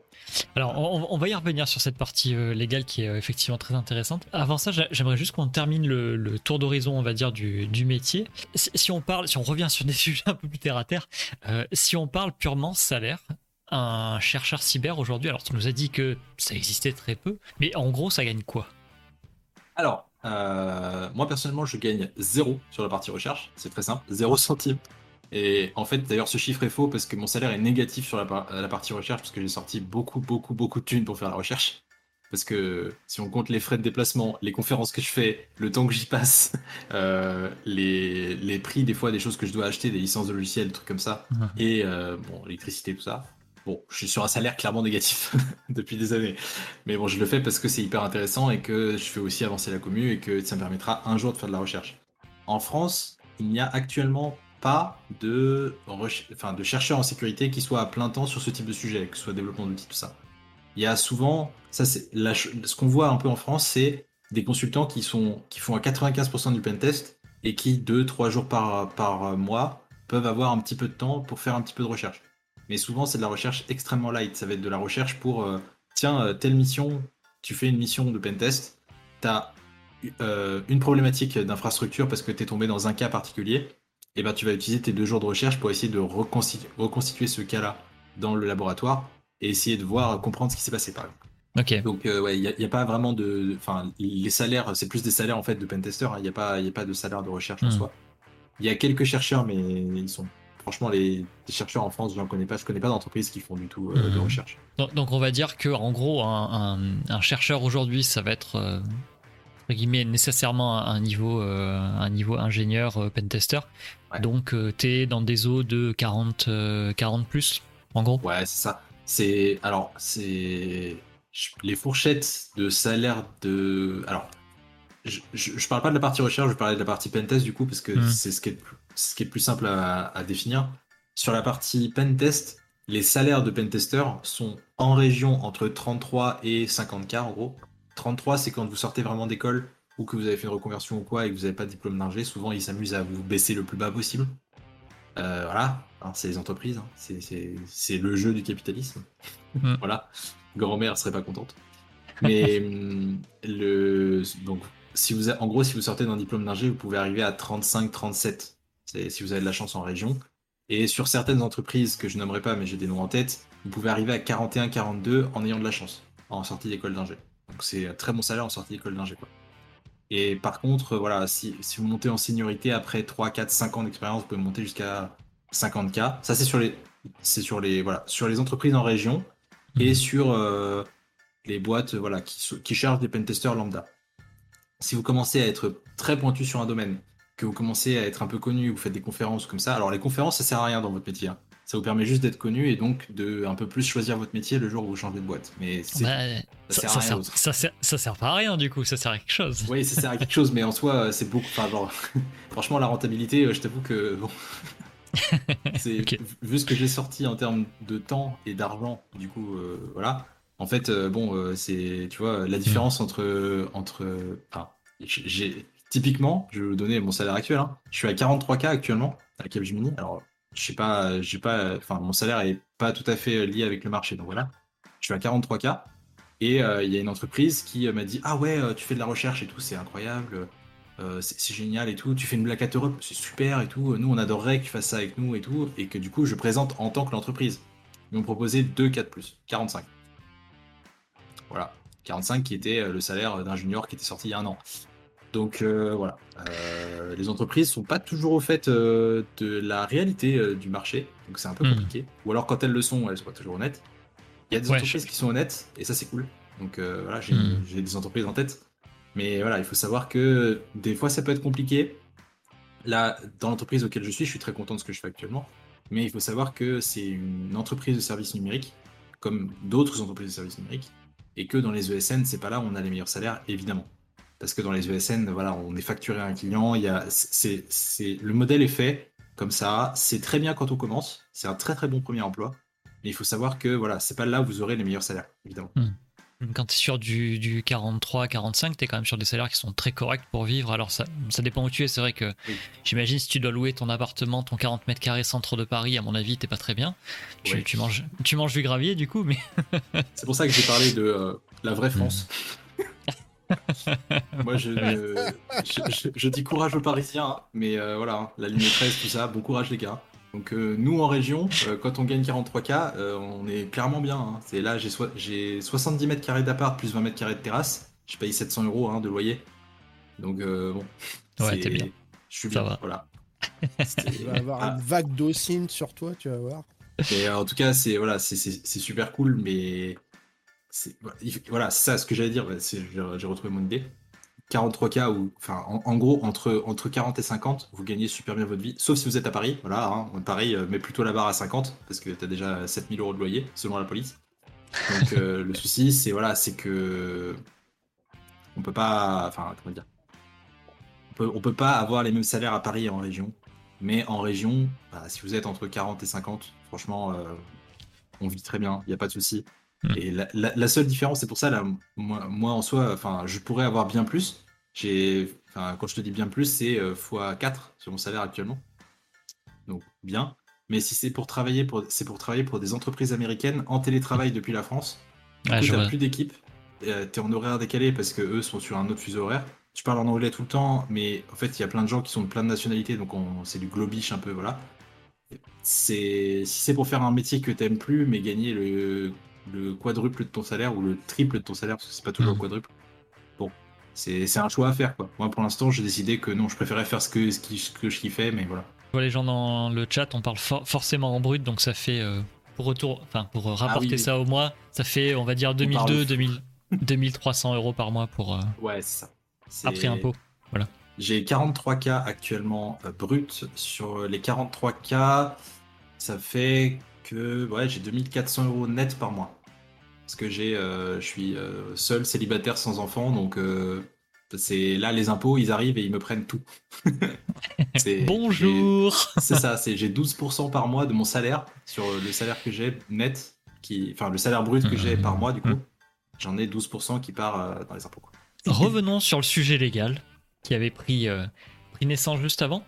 on est d'accord, il y a forcément un cadre légal à tout ça parce que typiquement, quand il nous dit que tu achètes des, des box d'opérateurs, on sent bien qu'il y a un petit souci derrière. Euh, quel est le cadre légal justement du chercheur? Comment, euh, comment son activité est cadrée? Alors je, vais expliquer un petit peu plus pour, pour les gens qui nous regardent. Est-ce qu'il faut faire attention à ce qu'on teste? Comment on le teste? À qui appartient ce qu'on teste? Euh, Comment ça se passe? Comment est-ce que c'est cadré tout ça? Alors, c'est un sujet de plusieurs semaines de talk. Allons-y. Euh, il y a beaucoup, beaucoup, beaucoup de choses à voir. Alors, il faut ça. Alors, comment aborder la question? Euh, Première chose, donc, si je reprends l'exemple des box pour nous baser sur quelque chose, l'exemple des box c'est tout à fait illégal dans les conditions enfin, c'est illégal dans les conditions d'utilisation surtout des box en fait. C'est que tu loues une box, tu ne peux pas. Déjà, normalement, t'es pas censé pouvoir racheter une box. Alors, mhm. tu vois, déjà, il y a un problème sur le bon coin, t'es pas censé pouvoir la racheter. Alors, si, c'est la tienne, si c'est la tienne.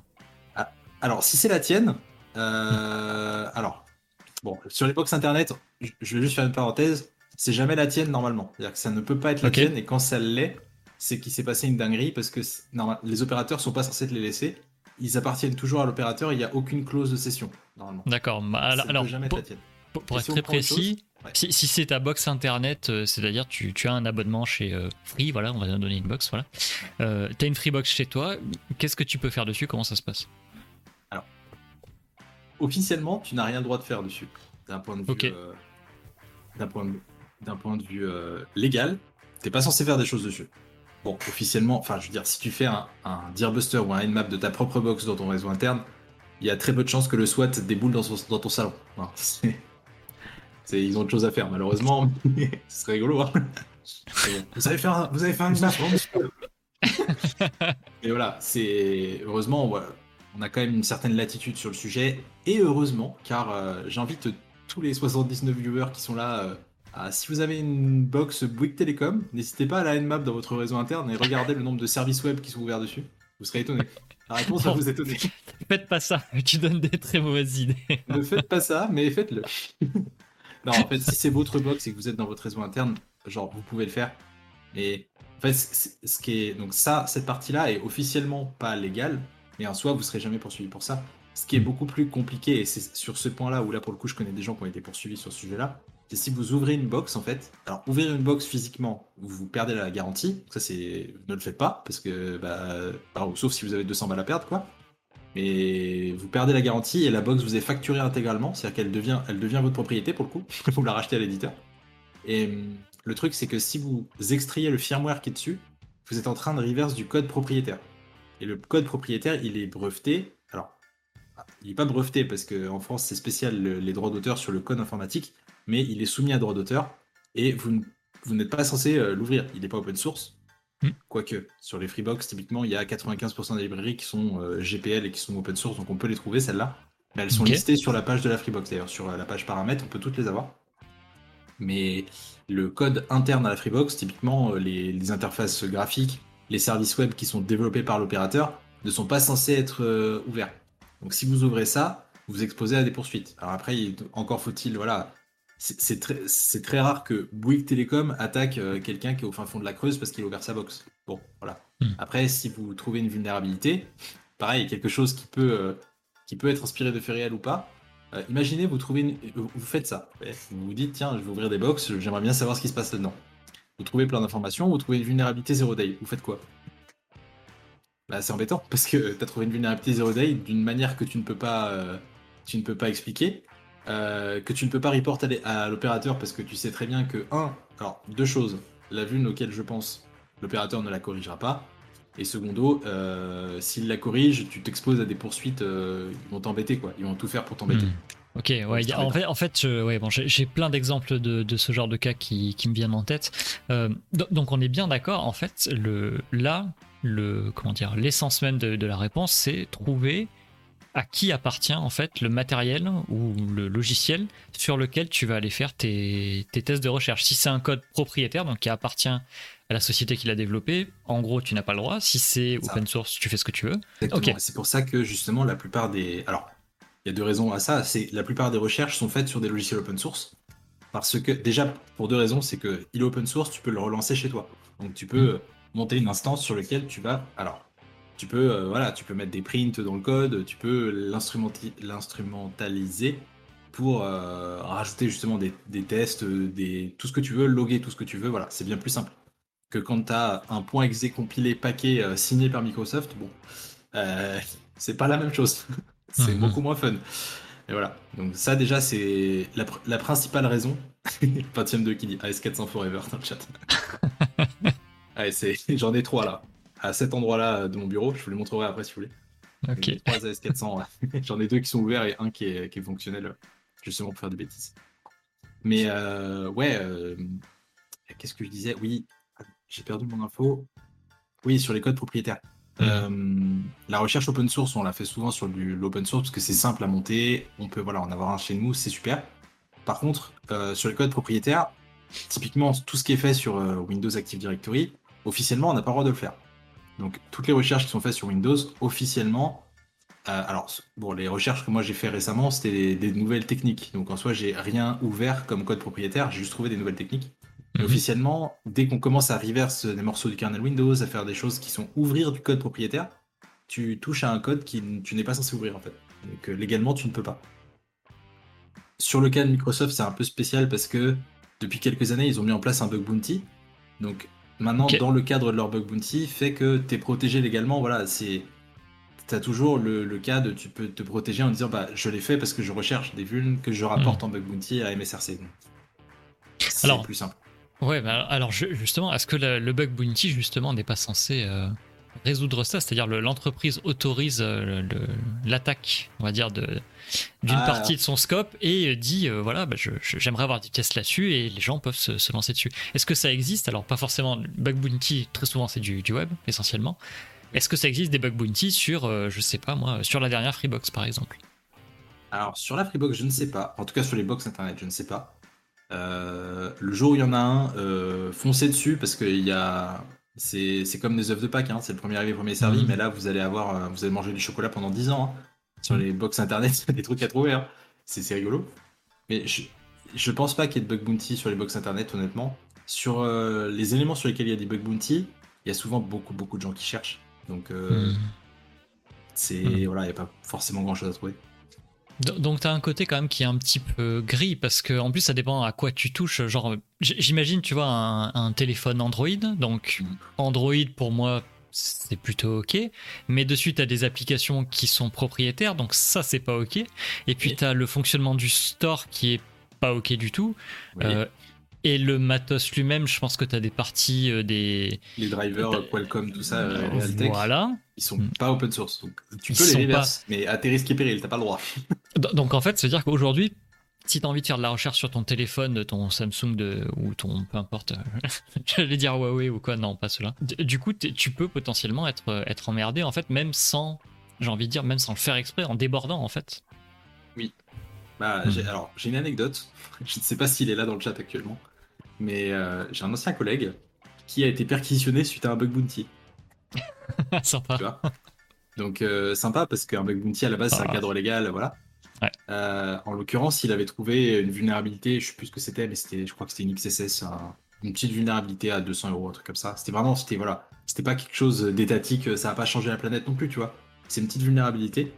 Et ce qui s'est passé, c'est que il a trouvé une vulnérabilité dans le cadre d'un programme de bug bounty sur un euh, attends, c'était ouais. Il trouvait une vulnérabilité qui était euh, simple sur un programme de bounty qui était euh, organisé par une entreprise. Cette entreprise était un sous-traitant d'une entreprise mère beaucoup plus grande. Je citerai pas, mais j'ai les noms.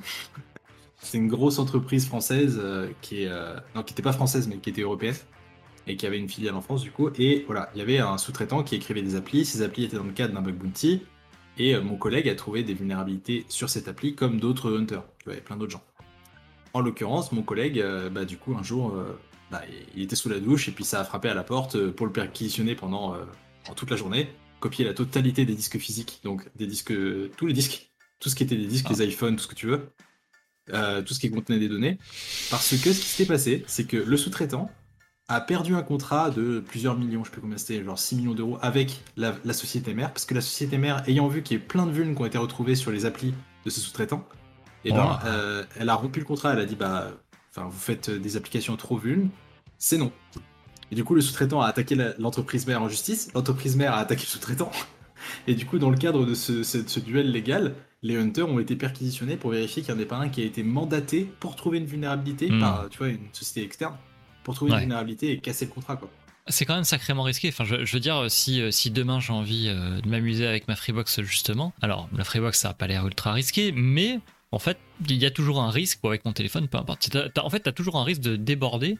Tu une, une espèce de, d'effet papillon à la con qui se met en route et que euh, ben, un jour ou l'autre, tu te retrouves derrière les barreaux ou, euh, ou sacrément emmerdé en tout cas. Quoi.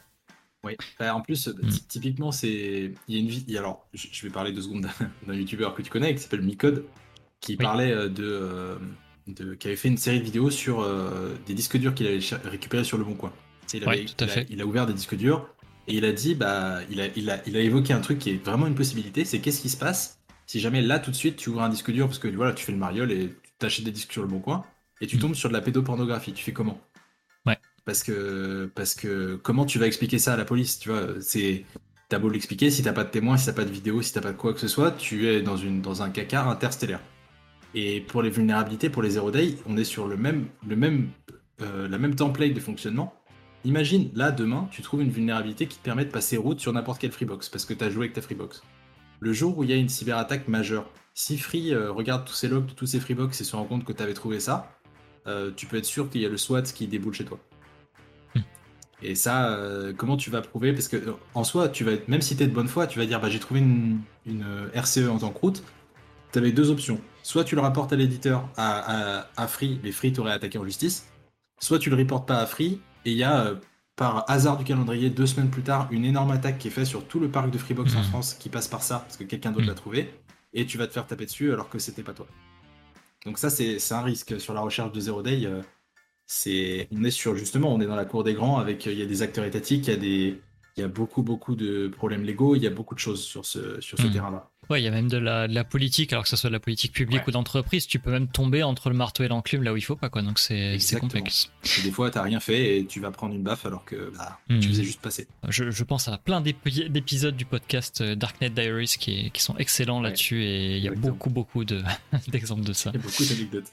Ouais, et malheureusement, hein, il y en a qui ont pris, euh, qui ont pris assez cher. Maintenant qu'on sait ça, donc c'est risqué quand même, tu te retrouves euh, tout seul, petit chercheur, entre guillemets, euh, face à, une machine qui peut te dépasser. Alors toi, tu peux faire attention à ce que tu fais, ça, ok, on a compris, mais tu as quand même des risques de déborder. Est-ce qu'il y a aujourd'hui des structures qui peuvent te permettre de te protéger contre ça? Alors, soit contre le débordement, soit te donner l'anonymité qui, peut te permettre de ne pas finir en prison, voilà, si tu veux juste faire ton travail légalement. Qu'est-ce qui existe aujourd'hui? Moi, j'utilise un parapluie qui permet de. Voilà, quand il y a des trucs qui retombent, ça me tombe pas dessus. Très bien. Non, mais en fait, c'est un. Il y, a un. Alors, ça, pour le coup, euh, Guillaume Poupard, si tu m'écoutes, merci à toi. Mais il y a quelque chose qui est parfait en France qui s'appelle l'ANSI, qui est l'Agence nationale de sécurité des systèmes d'information, qui est vraiment top parce que euh, ça. Bah, ça regroupe plein de choses. Il y a plein de services, notamment tu as un service à l'anti qui s'appelle le CERTFR, qui euh, est donc CERT, ça veut dire Cybersecurity Emergency Response Team. Et le CERTFR a, euh, alors il y a une loi qui a été faite qui permet de contacter le CERTFR, qui est une, alors je vous retrouverai l'article, je sais plus comment ça s'appelle, c'est l'article 47 je crois, qui, je sais plus le truc en tête, mais tout est écrit sur les France. Exactement, ça, te donne un cadre légal pour pouvoir rapporter une vulnérabilité que tu ne sais pas reporter. Par exemple, si je te reprends l'exemple de la Freebox. Si tu trouves ah, j'avais vu un truc dans le chat, j'ai cru que c'était euh, c'était l'article de loi. Euh, si tu trouves. Euh, attends, je vais juste regarder si je l'ai pas dans mon. Les France. Non, je sais pas, j'ai pas, pas dans mon historique, je regardais si je l'avais directement sous la main. en fait, si tu trouves une vulnérabilité par exemple sur ta Freebox, imagine tu as trouvé une route RCE, ok, t'avais pas le droit, mais tu as trouvé quelque chose d'extrêmement critique. Si tu avais trouvé une XSS, là, est-ce que ça vaut le coup de mobiliser tout l'anti pour ça? Peut-être pas, tu vois. Si tu trouves quelque chose d'extrêmement critique, typiquement que tu arrives à passer route sur n'importe quelle box, Hmm. Là, tu peux contacter l'ANSI. Il y a un article de loi. 49.3, oula. non, c'est autre chose, ça, monsieur. non, c'est pas lui, c'est pas lui. Non, c'est pas lui. ça, c'est une backdoor du code, mais un autre code. C'est ça, ça c'est un autre débat. J'ai beaucoup aimé ce humour, mais je vais pas rentrer là-dedans. Et ouais, c'est l'article 47 de mémoire qui, euh, qui en protège n'importe quel chercheur de vulnérabilité euh, si jamais tu es de bonne foi, donc si tu trouves une vulnérabilité mais que tu ne l'as pas exploitée, typiquement si tu as exploité 100 euh, entreprises pour avoir des ransomware, euh, tu pourras toujours essayer de la report que tu vas. L'anti va dire t'es sympa mais prison. Donc voilà.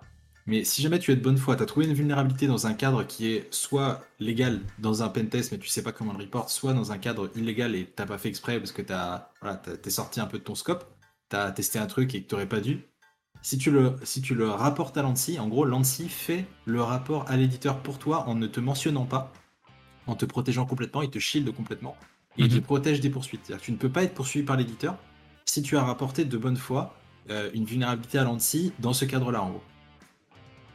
D'accord. Ah, il y a quelqu'un qui l'a mis dans le chat. C'est ça. L'article 40 du code post open. Hmm.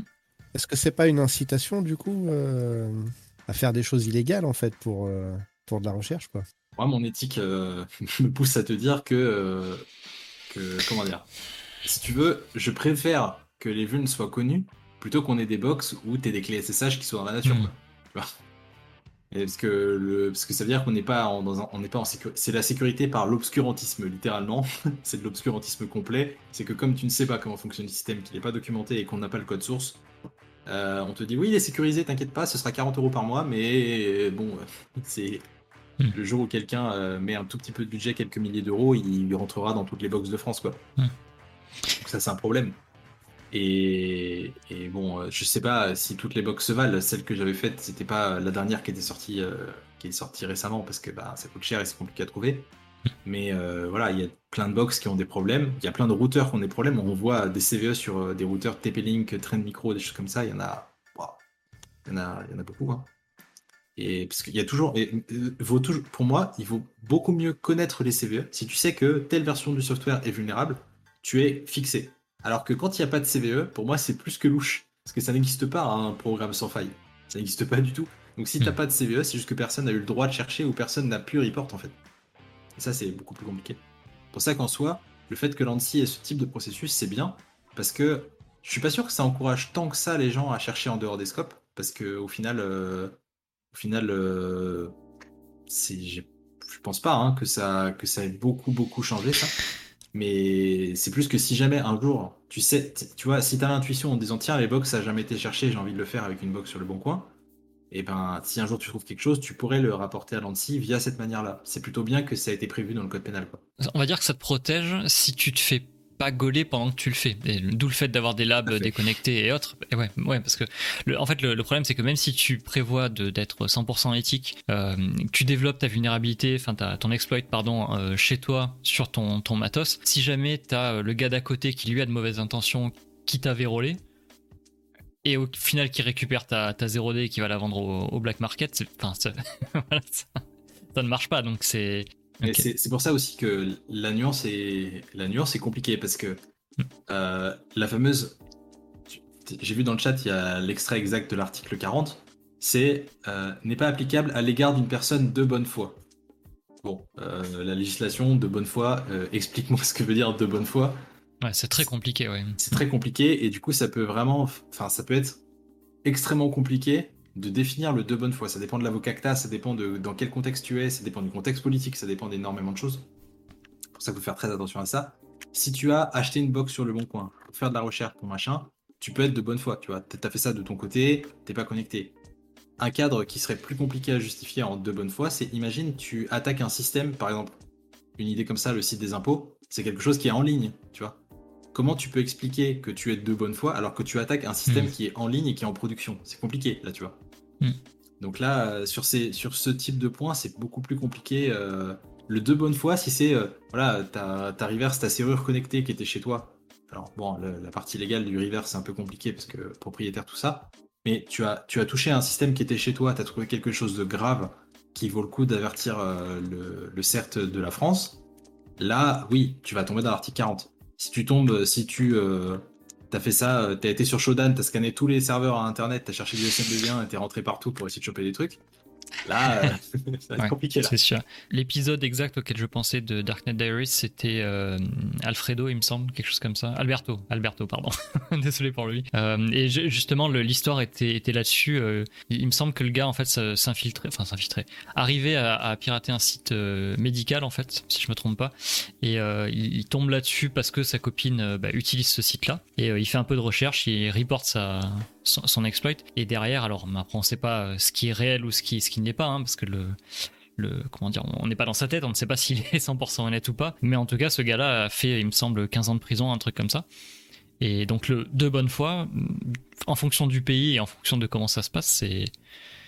Euh, et de la politique, c'est compliqué, quoi je vais pas euh, étaler. Euh, enfin bref, je, je, vais même pas finir cette phrase. Mais on va dire que la justice en France dépend de beaucoup de choses. Heureusement, elle est beaucoup plus objective qu'aux États-Unis. Aux États-Unis, si tu es issu de famille pauvre, que tu n'as pas d'argent ou quoi que ce soit, c'est toi le coupable. Point. Voilà, il n'y a pas de question. Donc si jamais tu es rentré dans un. Enfin, si jamais tu as trouvé une vulnérabilité dans un système, on remonte dans les logs, on trouve deux attaquants, un, groupe APT qui a exfiltré 100% des données et un gars qui avait testé ça depuis sa box parce qu'il avait juste pensé à un truc, et bah c'est le gars qui aura testé ça depuis sa box qui va prendre. Alors que c'est le groupe APT qui aura tout fait. Ça, c'est la justice aux États-Unis. En France, ça peut arriver aussi. mais ça pose aussi le problème d'extraterritorialité aussi de la justice américaine. Dans ces cas-là, comment ça va se passer si jamais tu commences à traficoter euh, des trucs que tu n'as pas forcément le droit de faire et que ce sont des entreprises qui ont des intérêts américains?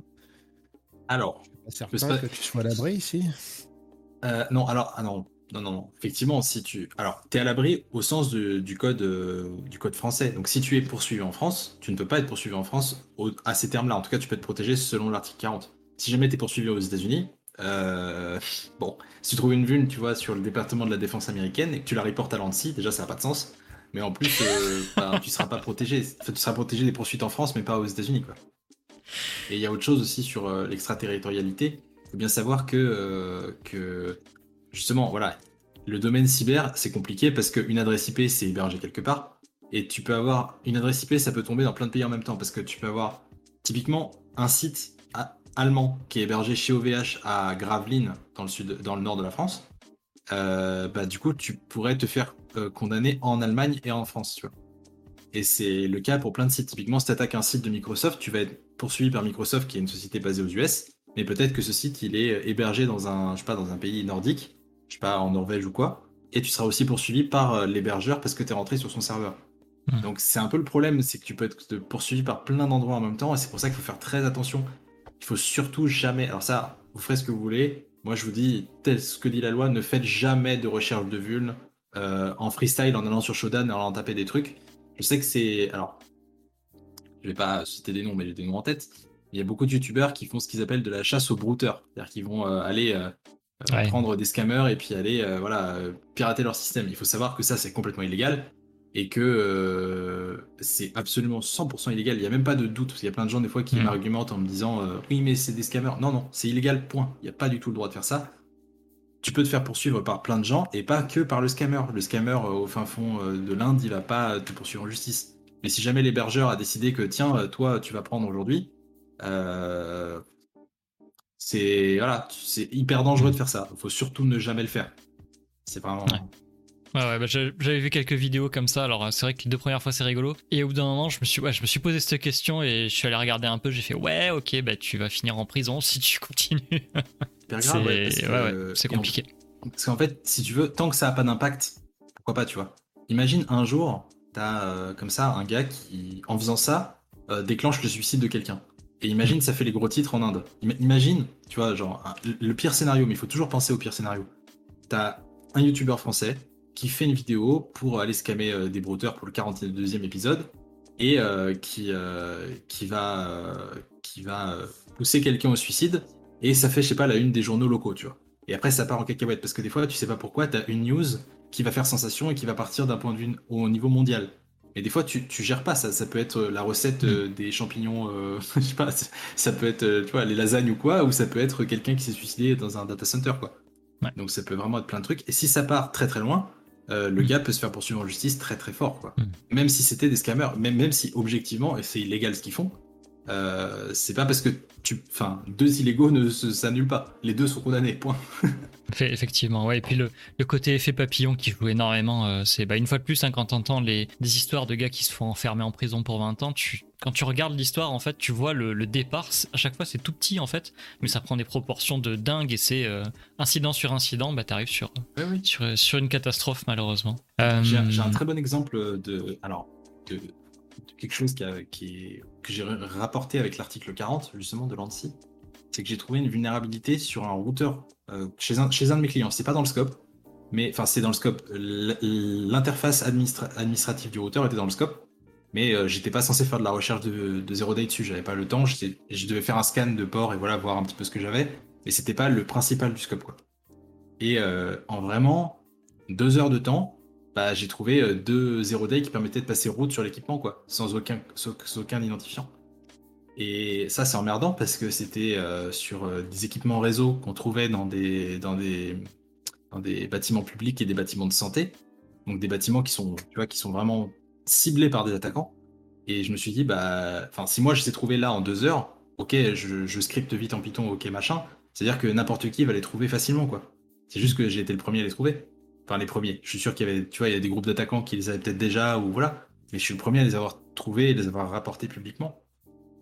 Et, mais je savais que ça, enfin, c'est compliqué, tu vois, ce genre de truc quand tu vas voir un, éditeur en lui disant, bah, j'ai trouvé deux, deux vulnérabilités qui permettent de prendre, enfin, d'avoir accès à la totalité de ton équipement. Euh, as des éditeurs qui sont honnêtes et qui, qui, te disent, oh, merci beaucoup et tout, parce que en plus, moi, je demande pas de bounty. Hein. Enfin, quand il y a un problème de bounty, bien sûr que je le prends mais euh, j'ai touché 200 euros, 300 euh, euros de bounty dans ma vie, 200 et 100. Voilà, euh, j'ai reporté plusieurs centaines de vues. Hein. Les trois quarts des trucs que j'ai reportés, j'ai rien, rien touché dessus. Hmm. Mais c'est comme ça, c'est voilà, je fais pas, je fais pas ça pour du bounty. Et bah, quand tu trouves des zero day, voilà, si tu trouves une zero day, c'est de la responsabilité civile. Si tu trouves quelque chose d'extrêmement critique, bah, tu as ceux qui vont les revendre à des, à des éditeurs qui vont les revendre après à des groupes étatiques, et tu as ceux qui disent, bon bah ok, c'est long, c'est chiant, ça va te prendre beaucoup de ton temps perso, mais au moins c'est rapporté à l'anti et c'est connu et ce sera corrigé. Quoi. Du, coup, du coup, ça veut dire que. C'est une question un peu bateau, mais il y a bien des groupes de chercheurs Black Hat, du coup. Alors, des gars qui vont chercher de la 0 day ou ce genre de choses pour euh, après avoir un gain économique derrière et revendre, etc. Ouais, ouais. Bah, il y, a, ah, y a des entreprises qui s'appellent des brokers de vulnérabilité qui rachètent des vulnérabilités justement aux chercheurs comme ça, comme, comme ce que je fais moi, sauf que c'est des chercheurs qui vont chercher des vulnes pour les revendre, comme si c'était du bug bounty, et qui vont, euh, ces entreprises-là, les revendre après, soit à des équipes de red team pour des grosses entreprises, soit à des groupements étatiques. Alors les groupements étatiques, des fois, euh, payent ou ne payent pas. Hein. Ça, après, euh, c'est pas public, ces, informations-là. Moi, je pense que vu euh, les ressources qu'ils ont, si c'est un exploit à 500 euros, bien sûr, ils vont l'acheter. Si c'est un exploit à 120 000 euros, peut-être qu'ils vont aller le récupérer eux-mêmes. Ça, on sait pas. Mais, mais oui, oui, du coup, il y a, il y a effectivement il y a des chercheurs qui, quand ils trouvent. Ça dépend aussi des, des criticités, typiquement. Là, c'est pour ça, très bon exemple, ce que, ce que tu m'as dit par rapport au Black Hat c'est que euh, les sommes qu'on te propose au marché noir, ça peut, faire, ça peut vraiment faire tourner des têtes.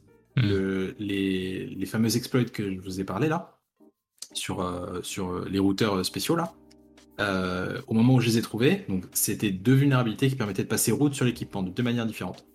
Au moins, ce qui était estimé au marché noir, donc ce qui était estimé si on le revendait directement sans qu'elle soit connue, l'exploit en Python qui faisait 100 lignes, chaque exploit était estimé entre 50 000 et 100 000 dollars. C'est-à-dire que là, je pouvais acheter une maison cash quasiment. donc, avec 200 000 dollars d'un coup. Donc tu n'as pas accepté, mais la semaine d'après, tu avais une Porsche, c'est ça? Exactement. non, non, non, j'ai pas accepté du tout et euh, pour euh, plein de raisons éthiques et puis parce que je veux pas hmm. faire ça. Hein. Il y a des gens qui, alors, en même temps, il y a...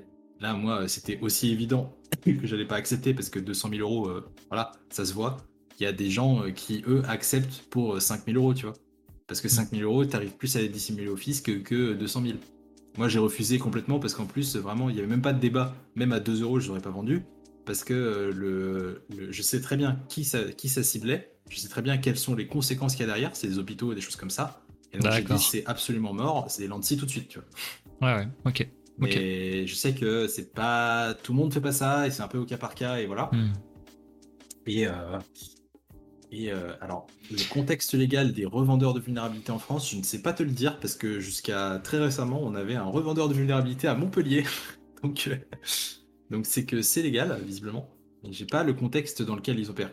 Je sais pas, j'ai pas compris comment ça marchait. Tu as découvert donc de nombreuses CVE, de nombreuses pardon, vulnérabilités qui ont donné lieu à des, CVE. Est-ce que tu peux nous dire à peu près combien t'en as, combien t'en as découvert et révélé? Et euh, éventuellement, est-ce que tu en as une que, que tu pourrais nous vulgariser, nous dire un petit peu de, de quoi il retourne? J'en ai une qui est marrante, ouais. j'ai des petites anecdotes. J'en ai trouvé, alors, j'ai trouvé beaucoup de vulnérabilités, mais il y en a, j'en ai 7 qui sont déclarées en tant que CVE. Donc voilà, qui sont déclarées en tant que CVE. Il y en a deux de mémoire que j'ai trouvé en conflit avec d'autres. C'est-à-dire qu'on on on est plusieurs à l'avoir trouvé en même temps. Donc on a un numéro, mais qui est partagé avec plusieurs personnes, tu vois. Et il y en a d'autres où je suis tout seul dessus, parce que c'est quelque chose que j'ai trouvé en perso. Et il y a une vulnérabilité qui est très rigolote. Parce que c'est. Euh, bah, bon, les routes RCE, voilà, on exécute du code en tant que route. C'est fun, on adore ça en pentest. Mais c'est pas les vulnérabilités les plus atypiques. Moi, j'ai trouvé une vulnérabilité qui était incroyable. Parce que vraiment, elle était, euh, elle était atypique, quoi. J'ai bien aimé le principe. J'en ai même fait une conférence justement au Brest CTF à Rennes il y a, quelques temps. En fait, c'était euh, une vulnérabilité euh, qui était sur un framework Java écrit en Java, voilà, qui permettait de faire des sites un peu comme WordPress, mais qui était écrit en Java, un CMS, qui s'appelait Ametis. Et, enfin, qui s'appelle toujours Ametis d'ailleurs. Et qui, qui, possède plein de plugins et qui avait un plugin d'autocomplétion. Ce plugin te permettait, dans diverses pages web, en fait, d'autocompléter les mots de passe, les, voilà, alors pas les mots de passe, mais les, les champs que tu veux, par exemple, dans un formulaire de recherche tu peux commencer à taper ad, admini et tu fais tab et tu auras administration, par exemple, tu vois. Mhm. Et voilà, tu auras plein de choses comme ça. Ça va t'auto-compléter avec les mots qui ont déjà été tapés. Typiquement, si tu parles que euh, d'abeilles et d'agriculture, tu vas avoir tout ton dictionnaire qui sera construit un peu comme sur les téléphones. Quand on tape des messages, notre téléphone enregistre les mots qu'on tape et les contextes pour pouvoir nous proposer les mots qui vont bien dans la conversation qu'on est en train de faire. Donc Améthyste faisait pareil. Sauf que, et je me suis rendu compte de ça euh, très fortuitement parce que je faisais des, je fais, je fais souvent des grosses recherches d'OSINT sur euh, tout ce qui est, euh, tout ce qui est en lien avec moi pour savoir un peu qu'est-ce qui est exposé, qu'est-ce qui n'est pas, machin. Et je suis tombé un jour sur une adresse mail que, mes adresses mail sont pas, sont pas cachées quoi. Tout le monde les, je les ai même mis sur Twitter et tout. Si vous voulez me contacter, voilà, j'ai un mail, machin. Mais j'ai trouvé une adresse mail qui est exposée dans un fichier XML qui n'a aucun sens. Genre, vraiment, je trouve un fichier XML avec beaucoup de données et c'est des données improbables, c'est des données, enfin c'est un dictionnaire, genre administratif, administration, vraiment, euh, c'est un Scrabble. Et en plein milieu, il y, a mon, email perso, et je me dis pourquoi. Et je creuse un peu le sujet, puis je comprends pas trop, je me dis bon, je sais pas, euh, je comprends pas trop pourquoi c'est là. Ça, ressemblait un peu à une sitemap, euh, un XML, voilà, qui répertorie tous les éléments du site. Et je me suis dit bon, je sais pas, je sais pas, je sais pas ce que c'est, donc, donc on va laisser comme ça, tu vois. Et ce qui s'est passé, c'est que donc j'avais report ça à, l'endroit où je l'avais trouvé. Je leur avais envoyé un mail en leur disant voilà, j'ai trouvé mon email là. Il y a d'autres choses également qui étaient exposées. Est-ce que c'est normal et tout? Bon, il m'avait jamais répondu. Ça aussi, c'est ma vie. Hein. si, vous voulez savoir 100% euh, euh, de ce que je fais dans ma vie, euh, c'est reporter des vulnes, ne pas me faire, ne pas avoir de bounty, ne pas avoir de mail de réponse. Et j'ai l'anecdote d'un truc gouvernemental où j'ai trouvé une vulne. J'ai POC la vulne. J'ai trouvé une vulne fortuitement parce que j'étais en train de faire un truc et j'ai vu que c'était vulne. J'ai POC une XSS du coup sur leur, sur leur site depuis, depuis chez moi. Je leur ai envoyé 100% du détail. Je leur ai envoyé les liens vers les guides de l'ANSI pour, euh, pour corriger et tout. Ça a été corrigé le lendemain. Je n'ai jamais eu de mail pour me dire merci. J'ai pas eu de bounty, rien. Je vous demandais pas de bounty. Je voulais juste euh, un acknowledgement, tu vois. Moi, je faisais ça. voilà. Le monde de la, de la vulnerability disclosure, c'est ça. Mm. C'est fun. Mm. Voilà. Du coup, sur Amethyst, ce qui se passait, c'est que tu avais un fichier XML qui était exposé. Et euh, je l'ai vu une fois euh, parce que je faisais de la recherche aux sur moi. Et un jour, donc j'avais report à, l'organisme en question qui avait ce site web, mais je savais pas quel CMS il avait, tu vois, c'était pas le truc. Et un jour, bah, je trouve ça chez un client. Incroyable! Et je vois ce CMS chez un client. Et je, vois, tu vois, des, formats de liens dans les URL et tout qui me font penser à ce que j'avais vu. Et je me dis, hmm, je regarde dans mes anciens mails, tu vois, je retrouve mon report de vul, je reprends mon énorme lien vers le XML, je le colle, en non authentifié, tu as accès au XML. Je me dis, hmm, intéressant. Donc là, déjà, c'est très cool. Et je mhm. vois que tu as 10 entrées, tu vois, tu as genre A, A, A, administratif, administration, tu avais tous les A, tu vois. Et euh, je rajoute un paramètre Q égale et je mets AB par exemple, et j'avais tous les mots qui commençaient par AB. Et du coup, j'ai écrit un script qui parcourt de. Alors là, pour le coup, c'est pareil, c'est de la recherche académique, j'adore faire ça, mais c'est du parcours de graphe en profondeur extrêmement optimisé, qui est mhm. justement, en gros, euh, euh, brute forcé, mais de manière très très smart, justement pour pas faire du brute force, qui listait la totalité de tous les mots qui étaient dans le, dans le XML, parce qu'il t'a envoyé que 10, les 10 premiers, et du coup, en fait, il a incrémenté les lettres pour pouvoir euh, dump la totalité de la base. Ok. Et en fait, cette base, c'est littéralement, bah, comme sur un téléphone, la base d'autocomplétion donc qui contient euh, voilà, tous les mots que tu as tapés. Mais dans les mots que tu as tapés, il y a des adresses email. Adresse email égale nom-prénom des personnes en interne, égale username de l'Active Directory, très souvent, égale le domaine de l'Active Directory. Tu avais des adresses IP, tu avais euh, des choses qui peuvent s'apparenter à des mots de passe, ça peut être une wordlist aussi, peut-être que dedans il y a un mot de passe. Donc ah en fait, euh, grâce à ça, ce que j'avais montré au Brest CTF, c'est qu'il y a une entreprise dans laquelle bah, je suis passé par ça, j'ai listé tous les users de, la, de possibles, et j'en avais 1500 de probables. Sur les 1500 de probables, j'en avais 340 qui sont passés. Sur les 340, j'ai testé le, la template de mot de passe REN35. Vraiment, euh, template basique que tu peux trouver quand il n'y a pas trop, trop de quand il a pas trop de complexité de mot de passe imposée. Même quand il y a une complexité imposée, des fois, euh, Windows, tu peux quand même mettre ce genre de truc. Tu testes REN35, si tu as un échantillon d'user qui est assez grand, tu es sûr que tu vas en avoir un. Et tu peux rentrer comme ça, t'as exploité aucune vulnérabilité, en soi, tu vois, tu as juste dump des trucs publics qui sont publiquement indexés sur Google et mhm. tu rentres dans les boîtes. Ah, c'est de l'énumération d'utilisateurs, enfin même pas d'utilisateurs, de, ce que tu veux en fait. Ouais, c'est ça. De tous les mots qui ont été tapés dans le CMS. Donc ça peut être des utilisateurs, ça peut être. Euh, c'est fou, ça, veut dire qu'un un utilisateur se trompe de champ et il tape son mot de passe dans l'utilisateur, tu le, tu le retrouves. Exactement. Alors, en, fait, il faut que ce soit sauvegardé dans un article. Donc, il faudrait que ce soit tu vois, même dans un hmm. article privé, si c'est un article privé de la DSI qui te dit Ah tiens, le mot de passe par défaut, c'est ça, bah, tu mhm. auras le mot de passe. Mais si c'est juste dans un champ ou dans un commentaire, ça marchera pas. Je vais le lien dans le chat pour ceux qui veulent voir. Si, vous voulez le détail technique, euh, vous avez tout ça là. C'est gentil. Moi, j'avais utilisé, alors sans m'en rendre compte, j'avoue, le Celle sur Remote Mouse, je crois que c'est ça. Ah oui Ouais. J'avais fait un lab, je ne sais plus trop où, ou alors, ou alors si je me rappelle. Ouais, certainement, voilà, ou un lab qu'il faut pas que je, dévoile. Et, mmh. du coup, j'avais utilisé ça, voilà, et c'était. et j'ai vu après, en fait, quand, après, quand j'ai fait mes recherches sur toi, j'ai vu Remote Mouse, j'ai fait Ah, tiens En fait, pour, l'anecdote, j'ai fait une box Try Avec Me où j'ai vu Remote Mouse qui était installé dessus. Et j'ai vu qu'il existait un exploit qui était, euh, qui était euh, vraiment. Euh, qui était très très mal. on en parlera après, j'ai vu qu'on avait prévu qu'on en parle, mais hmm. un exploit écrit en Python 2 qui marche une fois sur 15 avec beaucoup trop de problèmes. Et du coup, je me suis dit, bah, ça, me faisait rire de faire de la RD un peu maintenant dessus. Et du coup, bah, j'ai réinstallé un Remote Mouse en local, j'ai tout testé en local, et puis j'ai écrit le petit truc Python là qui permet de, de taper en gros, Remote Mouse, pour ceux qui ne savent pas, c'est un logiciel que tu installes sur un Windows qui te permet de contrôler le clavier et la souris depuis un téléphone, depuis une, application sur un téléphone. Et euh, il y avait une vulnérabilité qui te permettait, euh, de manière non authentifiée ou de manière authentifiée, tu pouvais envoyer des, des frappes de clavier et des souris et des mouvements de souris sur un port. Mais qui te dit frappe de clavier dit tu peux taper Windows R, cmd.exe, PowerShell machin et tu tapes en gros tu tapes que des lettres qui vont ouvrir un shell en fait. Hmm. Parce que vu qu'il y a le port ouvert, tu tapes comme si tu tapais au clavier et tu ouvres littéralement un shell sur la machine. Et si, je me souviens bien, le, POC justement te, te, donne cette notion aussi. C'est pas juste un, j'ai envie de dire un, script qui prend en entrée ta commande et puis qui l'envoie euh, gratuitement. Tu, tu vois euh, en fait un moyen de, de voir les, les, les tapes en fait, les commandes. C'est possible, je sais plus ce que j'avais ou, je, ou, je sais plus, alors c'est dans le code que tu l'expliques, en fait, tu montres comment tu tapes les lettres et tout. Moi j'avais ouvert ça, j'avais dit, mais qu'est-ce que c'est ce truc de, de fou? Ah ouais, en fait, en fait j'ai mis. Alors ça, c'est un truc que j'ai commencé à faire il y a un an. Je mets des vidéos dans tous les readme de tous mes tools. À chaque fois, j'essaie de faire une vidéo qui démontre à gauche l'outil, à droite ce qui se passe, pour qu'on comprenne ce qui se passe, parce qu'au moins on a la démonstration complète d'à quoi ça sert. Parce que je trouve qu'il n'y a rien de plus frustrant que t'as l'outil parfait qui marche exactement pour ce que tu veux, t'arrives, il y a juste le titre du truc dans le readme, il n'y a rien d'autre. T'as pas d'explication, rien. Donc moi, vraiment, je passe. On parlait du temps que je passe sur mes outils. Je pense que tu peux rajouter facilement 15% sur euh, la structure du GitHub pour qu'il soit lisible avec la documentation, le readme, tout ce que tu veux. pour ceux qui veulent voir, je vous mets le lien euh, si vous voulez aller voir. Mais euh, il y a.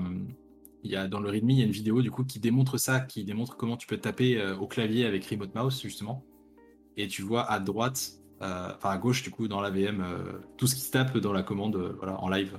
Pour les, gens qui regarderont la, vidéo après coup ou, en version podcast, je mettrai les, liens de, du GitHub et des, exploits en question, comme ça vous pourrez les retrouver. On va, on va embrayer un petit peu parce qu'on est en train de prendre beaucoup de temps sur la première partie et il y en a trois. Surtout qu'il y, a des questions, euh, il y a des questions qui m'intéressent énormément avant de terminer cette première partie. Euh, là, on parlait vraiment euh, de tout ce qui était recherche, on va dire. Il y a une part, une énorme part en fait de, de légende, on va dire, qu'on a déjà largement abordé avec les groupes APT, etc. Moi, j'aimerais un petit peu plus de renseignements là-dessus quand même, si tu peux nous les donner, bien entendu.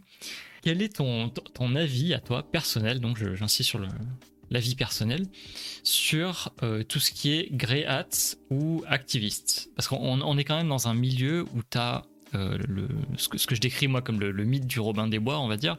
Donc c'est le, le voleur gentilhomme qui essaye de, rendre la, justice à sa manière, voilà.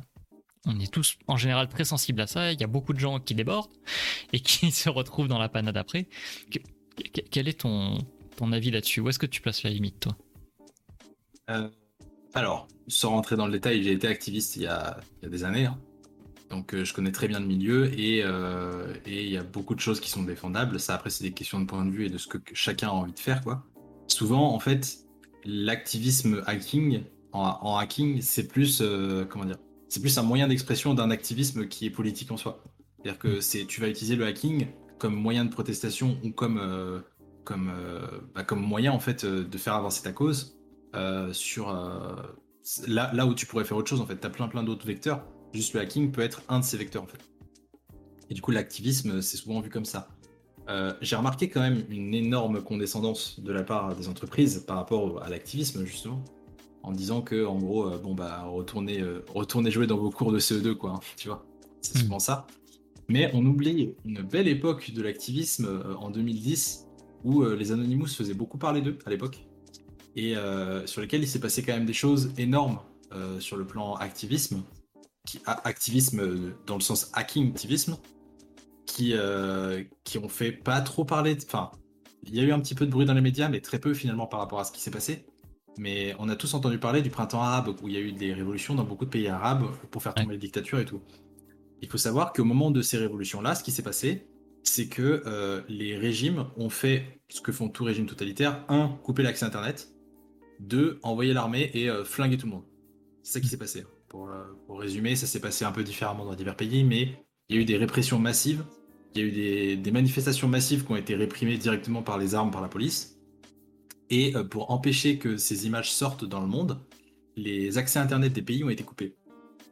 Et ce qui s'est passé, c'est qu'il y avait les Anonymous et un groupe euh, euh, d'activistes qui s'appelle Telecomics, qui sont voilà, qui sont des gens bien, tu vois, qui ont monté en place, qui ont mis en place des bridges au niveau des frontières pour que les gens puissent sortir sur Internet, ont essayé de mettre en place des réseaux clandestins. Alors eux sur site, sur place, les, les comics, et euh, les Anonymous en arrière-base en préparant des kits, en préparant des, PDF pour expliquer comment faire ça et tout, qui euh, ont permis justement à ce que ces vidéos se retrouvent après en une de BFM TV euh, quelques mois plus tard parce que bah, maintenant on a toutes les vidéos quoi. Mais il faut mmh. savoir que à la base, bah, ce genre de choses, alors voilà, ce genre de choses, il y a en fonction de comment tu le vois, c'est-à-dire que nous en tant qu'Européens, on voit ça qui a permis le printemps arabe et on dit oh là là, ils ont détruit des dictatures, c'est incroyable. Quand mmh. c'est la même chose pour dire pour détruire Total, euh, ça va te dire oh là là, les activistes ils sont méchants. C'est deux salles, deux ambiances quoi. Tout dépend du point de hmm. vue que tu as et de dans quel monde tu vis. C'est un, le, sujet activisme, c'est vrai que c'est de toute façon un sujet politique sur le fond et le, le, le côté hacking, c'est le, le, moyen en fait de, de, véhiculer ça effectivement. Et alors ma question est euh, à, mettre en relation avec le côté, euh, on va dire. Un peu gris parfois de la un peu flou on va dire de, de la recherche est-ce que. Euh, comment dire euh, est-ce que le, fait de faire de la recherche comme ça, d'avoir éventuellement des 0D qui, qui transitent, euh, j'imagine certains liens avec des, groupes Black Hat ou des trucs comme ça, on est dans le gris, donc forcément on est entre ce qui est légal et ce qui ne l'est pas. Est-ce que c'est quelque chose du coup que tu as pu constater à, certains moments? Est-ce que pour toi on, peut prendre ce genre de, de recherche et, et, le mettre au, service de ce genre de cause Ou est-ce que pour toi il faut rester côté légal 100% et faire attention à ses fesses, euh, entre guillemets? Ah Là, la réponse que. Enfin, je peux pas t'apporter une vraie réponse là-dessus parce que c'est très politique. C'est-à-dire qu'en soi, enfin, là, si je te donne une réponse, je te donne mon point de vue politique sur la question. Mais voilà, c'est. Quand tu as ces compétences-là, évidemment que la question se pose de savoir euh, qu'est-ce que tu en fais, quoi. Hmm. Et moi, j'ai, tu vois, c'est pour ça aussi que voilà, je suis dans un. Enfin, ce que je fais n'a aucun sens en soi. Hein. Si tu prends le modèle économique de ce que je fais, euh, en soi, euh, le temps que j'ai passé en termes de temps de travail, hmm. c'est euh, c'est l'équivalent. Euh, enfin, j'ai quasiment un deuxième temps plein en fait à côté de ce que je fais. Et je passe mon temps à rapporter des vulnérabilités à des entreprises ou à des associations qui vont les corriger ou qui vont voilà, et qui, qui vont même pas me dire merci qui vont des fois même pas me renvoyer un mail pour me dire qu'ils l'ont fait. Et voilà, je sais que c'est fait, mais euh, ça sert à rien. Et je sais aussi que euh, il y a, euh, y a, comment dire, des, des, les outils que je vais mettre en place, ils vont servir au Red Team, au Pentest ou quoi que ce soit, mais que s'il y a un groupe d'attaquants qui utilise ces outils, c'est les mêmes outils que ce qu'on utilise en Pentest en fait. Hmm. Donc j'essaye toujours de faire, je vais pas faire un outil clé en main qui déploie un ransomware dans un, dans un AD évidemment, mais euh, le problème, c'est que quand tous mes outils sont open source, comme tous les outils quasiment de pentest, euh, un groupe d'attaquants qui est assez bon, alors heureusement, j'en parlais avec un client récemment, heureusement, les groupes d'attaquants qu'on a en face, c'est des CE2. Hein. parce que, alors, les, groupes euh, qui ne sont pas, les, groupes qui ne sont pas étatiques, ils ont un niveau de CE2. Si les groupes d'attaquants, ils prenaient le temps qu'on passe tous à faire des VMX the box pour monter en compétence et faire les ProLab, Dante et tout, euh, je veux dire que on aurait un problème. on aurait un problème majeur. Et heureusement, ils en sont pas là. Donc, euh, parce qu'en fait, ce que je disais, j'ai vraiment fait cette analogie à un client il y a pas longtemps, où euh, un groupe d'attaquants, en fait, si, si un groupe d'attaquants veut attaquer ton infrastructure, considère que c'est mort, ils vont rentrer. Point. Hmm. Mais la plupart des groupes d'attaquants, ceux qui déploient des ransomware, ils veulent pas t'attaquer toi, ils veulent attaquer quelqu'un. Et du coup, ils vont attaquer plein d'infrastructures. Si chez toi ils mettent 10 euh, minutes et qu'ils n'arrivent pas à rentrer, ils vont passer à quelqu'un d'autre. Si par contre, tu vois, il, tombe sur une infrastructure où en une minute ou deux minutes, ils lancent un Eternal Blue de Metasploit, ils rentrent directement, ils sont administrateurs d'une machine, là ils vont continuer. Mais si déjà sur ton infrastructure ils passent 10 minutes à une heure à essayer de rentrer, t'es sûr qu'ils vont passer à autre chose, c'est pas rentable pour eux. Mais par contre, si un groupe d'attaquants. Ouais, vas-y, vas-y. Est-ce que tu veux dire qu'en fait l'attaquant de base c'est un script kiddie quoi en fait? Il va utiliser des outils euh, clés en main et ça s'arrête là? Ouais, bah, beaucoup de groupes d'attaquants. parle pas de, l'attaquant étatique hein, évidemment, mais. Ouais, les attaquants étatiques, c'est autre chose, mais les attaquants normaux, enfin normaux dans le sens à motivation financière, motivation politique, activiste et tout, en fait, ils ont à peu près le même modèle de fonctionnement derrière, c'est que souvent ils vont utiliser des outils déjà faits. Ils n'ont pas le budget, ils ont pas plus le budget qu'une entreprise en fait de faire de la recherche qui ne sera pas, enfin qui sera pas euh, rentabilisée tout de suite, si tu veux. Les seuls qui font de la recherche, c'est plus, enfin de la R&D, c'est euh, les gangs ransomware. Et en fait, plus ça va, plus on a un modèle capitaliste qui est incroyable chez les gangs ransomware, qui est qu'en fait, euh, il, y a, il y a quelques temps, on avait des groupes d'attaquants qui fabriquaient, leur propre, fabriquaient leur propre ransomware et attaquaient des gens. Et de plus en plus, on a des groupes d'attaquants qui fabriquent un ransomware et qui le vendent à the service. C'est-à-dire que sur, sur les forums et tout, tu peux acheter un ransomware et tu peux dire ou acheter un truc pour des DOS, tu vas acheter genre tant de gigabits par seconde et tu as un botnet à ta disposition pendant deux heures. Ce qui fait que c'est beaucoup plus chiant pour remonter aux gens qui ont écrit le software parce que c'est pas eux qui attaquent les infras. C'est toi qui as acheté le software à 9 euros. Tu vois, il y a vraiment les ransomware, ça vaut rien du tout. Et voilà, c'est comme ça qu'ils font. Très bien. Donc c'est effectivement une, un sujet euh, forcément politique et, euh, et bah, on, crée, enfin en fait c'est exactement le, même principe que euh, bah, avec la technologie classique, ça peut être utilisé comme une arme pour des causes qu'on juge plus ou moins juste, voilà, mais euh, le, fond est effectivement politique. C'est très simple, il faut voir ça, c'est exactement comme une arme. Les exploits en cybersécurité, il faut voir ça comme une arme. Tu peux t'en servir pour te défendre, pour t'en servir pour attaquer. C'est double tranchant toujours. Alors juste avant d'aller faire notre euh, première petite pause, parce que je sens que les vessis se remplissent, est-ce que pour toi, est-ce que pour toi il y a encore de la place dans la recherche? Parce qu'aujourd'hui, hmm, techniquement, bon, il y, a, ok, il y a plein de logiciels qui sortent chaque année, etc. Mais il y a quand même de plus en plus de monde qui arrive dans la cyber. Il y a de plus en plus de gens compétents qui arrivent euh, forcément, des gens prennent de l'expérience. Donc les petits jeunes d'avant deviennent de plus en plus forts. Est-ce qu'il y a encore de la place pour aller chercher de la vulnérabilité ou est-ce que euh, de toute façon c'est quadrillé et puis euh, il n'y a plus rien? Alors justement, c'est exactement l'analogie que je faisais en 1640 hein, quand on pouvait être physicien vous pouvez être physicien, mathématicien, euh, philosophe, vous pouvez faire plein de choses. En fait, aujourd'hui, c'est tellement poussé que plus on avance, plus en fait euh, l'arbre de recherche est immense devant nous. Et typiquement, euh, il y, a, y, a, quelques temps, moi, je me suis lancé sur plutôt la partie Windows, parce que j'ai commencé à creuser ça et tout, et ça m'intéressait beaucoup. Et en fait, je me suis dit ça, je me suis dit sur Windows, Windows, c'est entre guillemets petit comme cercle. Tu vois, c'est juste un système. Tu te limites à un système alors que, tu alors que sur le web, tu as des centaines de millions d'applications. Quoi. Et en fait, à l'intérieur du système Windows, tu as tellement de cas particuliers, tellement de, codes qui datent des années 80 euh, qui ont été gardés dans le kernel et des cas particuliers partout, qu'en fait, que même quand tu te spécialises sur un truc, tu te rends compte que le champ de recherche derrière, en fait, tu peux y passer une vie, en fait. Et parce qu'il y a toujours une, tu vois, sur Windows, c'est le meilleur exemple. Windows, ça a des updates tout le temps. À chaque fois qu'il y a une update, euh, alors quand ils arrivent à les faire, parce que voilà, hein, Microsoft, bonjour, hein, mais des fois, ils font une update et deux jours plus tard, elle est, elle est bypassée parce qu'ils ont fait, ont fait une comparaison de string, donc c'est rigolo. Mais, mais voilà, des, fois, tu sais pas trop comment ils font leurs updates, mais typiquement, à chaque fois qu'il y a une update, le produit est changé, et donc en fait, tu as de nouveau de la recherche à faire, et tu peux continuer, et continuer, continuer.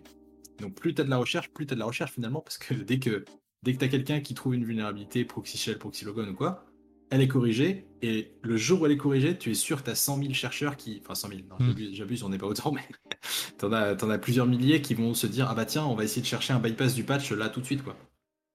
Et donc, c'est voilà, un terrain de jeu qui est quasiment infini. C'est hmm. ce sera, c'est pas infini dans les faits, c'est-à-dire qu'il y a un nombre fini de vulnérabilités qui sont dans la nature, mais déjà, si on les trouve toutes, on sera bien. J'ai juste vu un truc euh, dans le chat de, de un certain Nuts qui me dit en vrai la vente d'exploit est plus dévastatrice que la vente d'armes je pense. Alors non, pas du tout. Parce que euh, la vente euh, d'exploit en, Enfin comment dire si, tu prends tout ce qui s'est passé en gang ransomware et tout, ça, euh, ça a impacté, je crois que c'était 10 trillions de dollars d'ici 2023 de, donc, de, rançon de tout, tout, ce que ça a fait, tu vois. De tout ce que ça a fait en impact au total. Euh, les ventes d'armes et tout, les guerres et tout ce que tu veux, c'est bien plus que ça en termes d'impact budgétaire. En termes d'impact humain, j'en parle même pas, c'est euh, dévastateur bien plus que ça. Et il y a très rarement des cyberattaques qui tuent des gens. Donc, bon, ça, on va dire que la vente d'exploits tue le système capitaliste. Voilà, euh, la vente d'armes tue des gens. Après, à toi de voir ce que tu peux faire. Et ça, c'est politique. Je te laisserai la clé en main.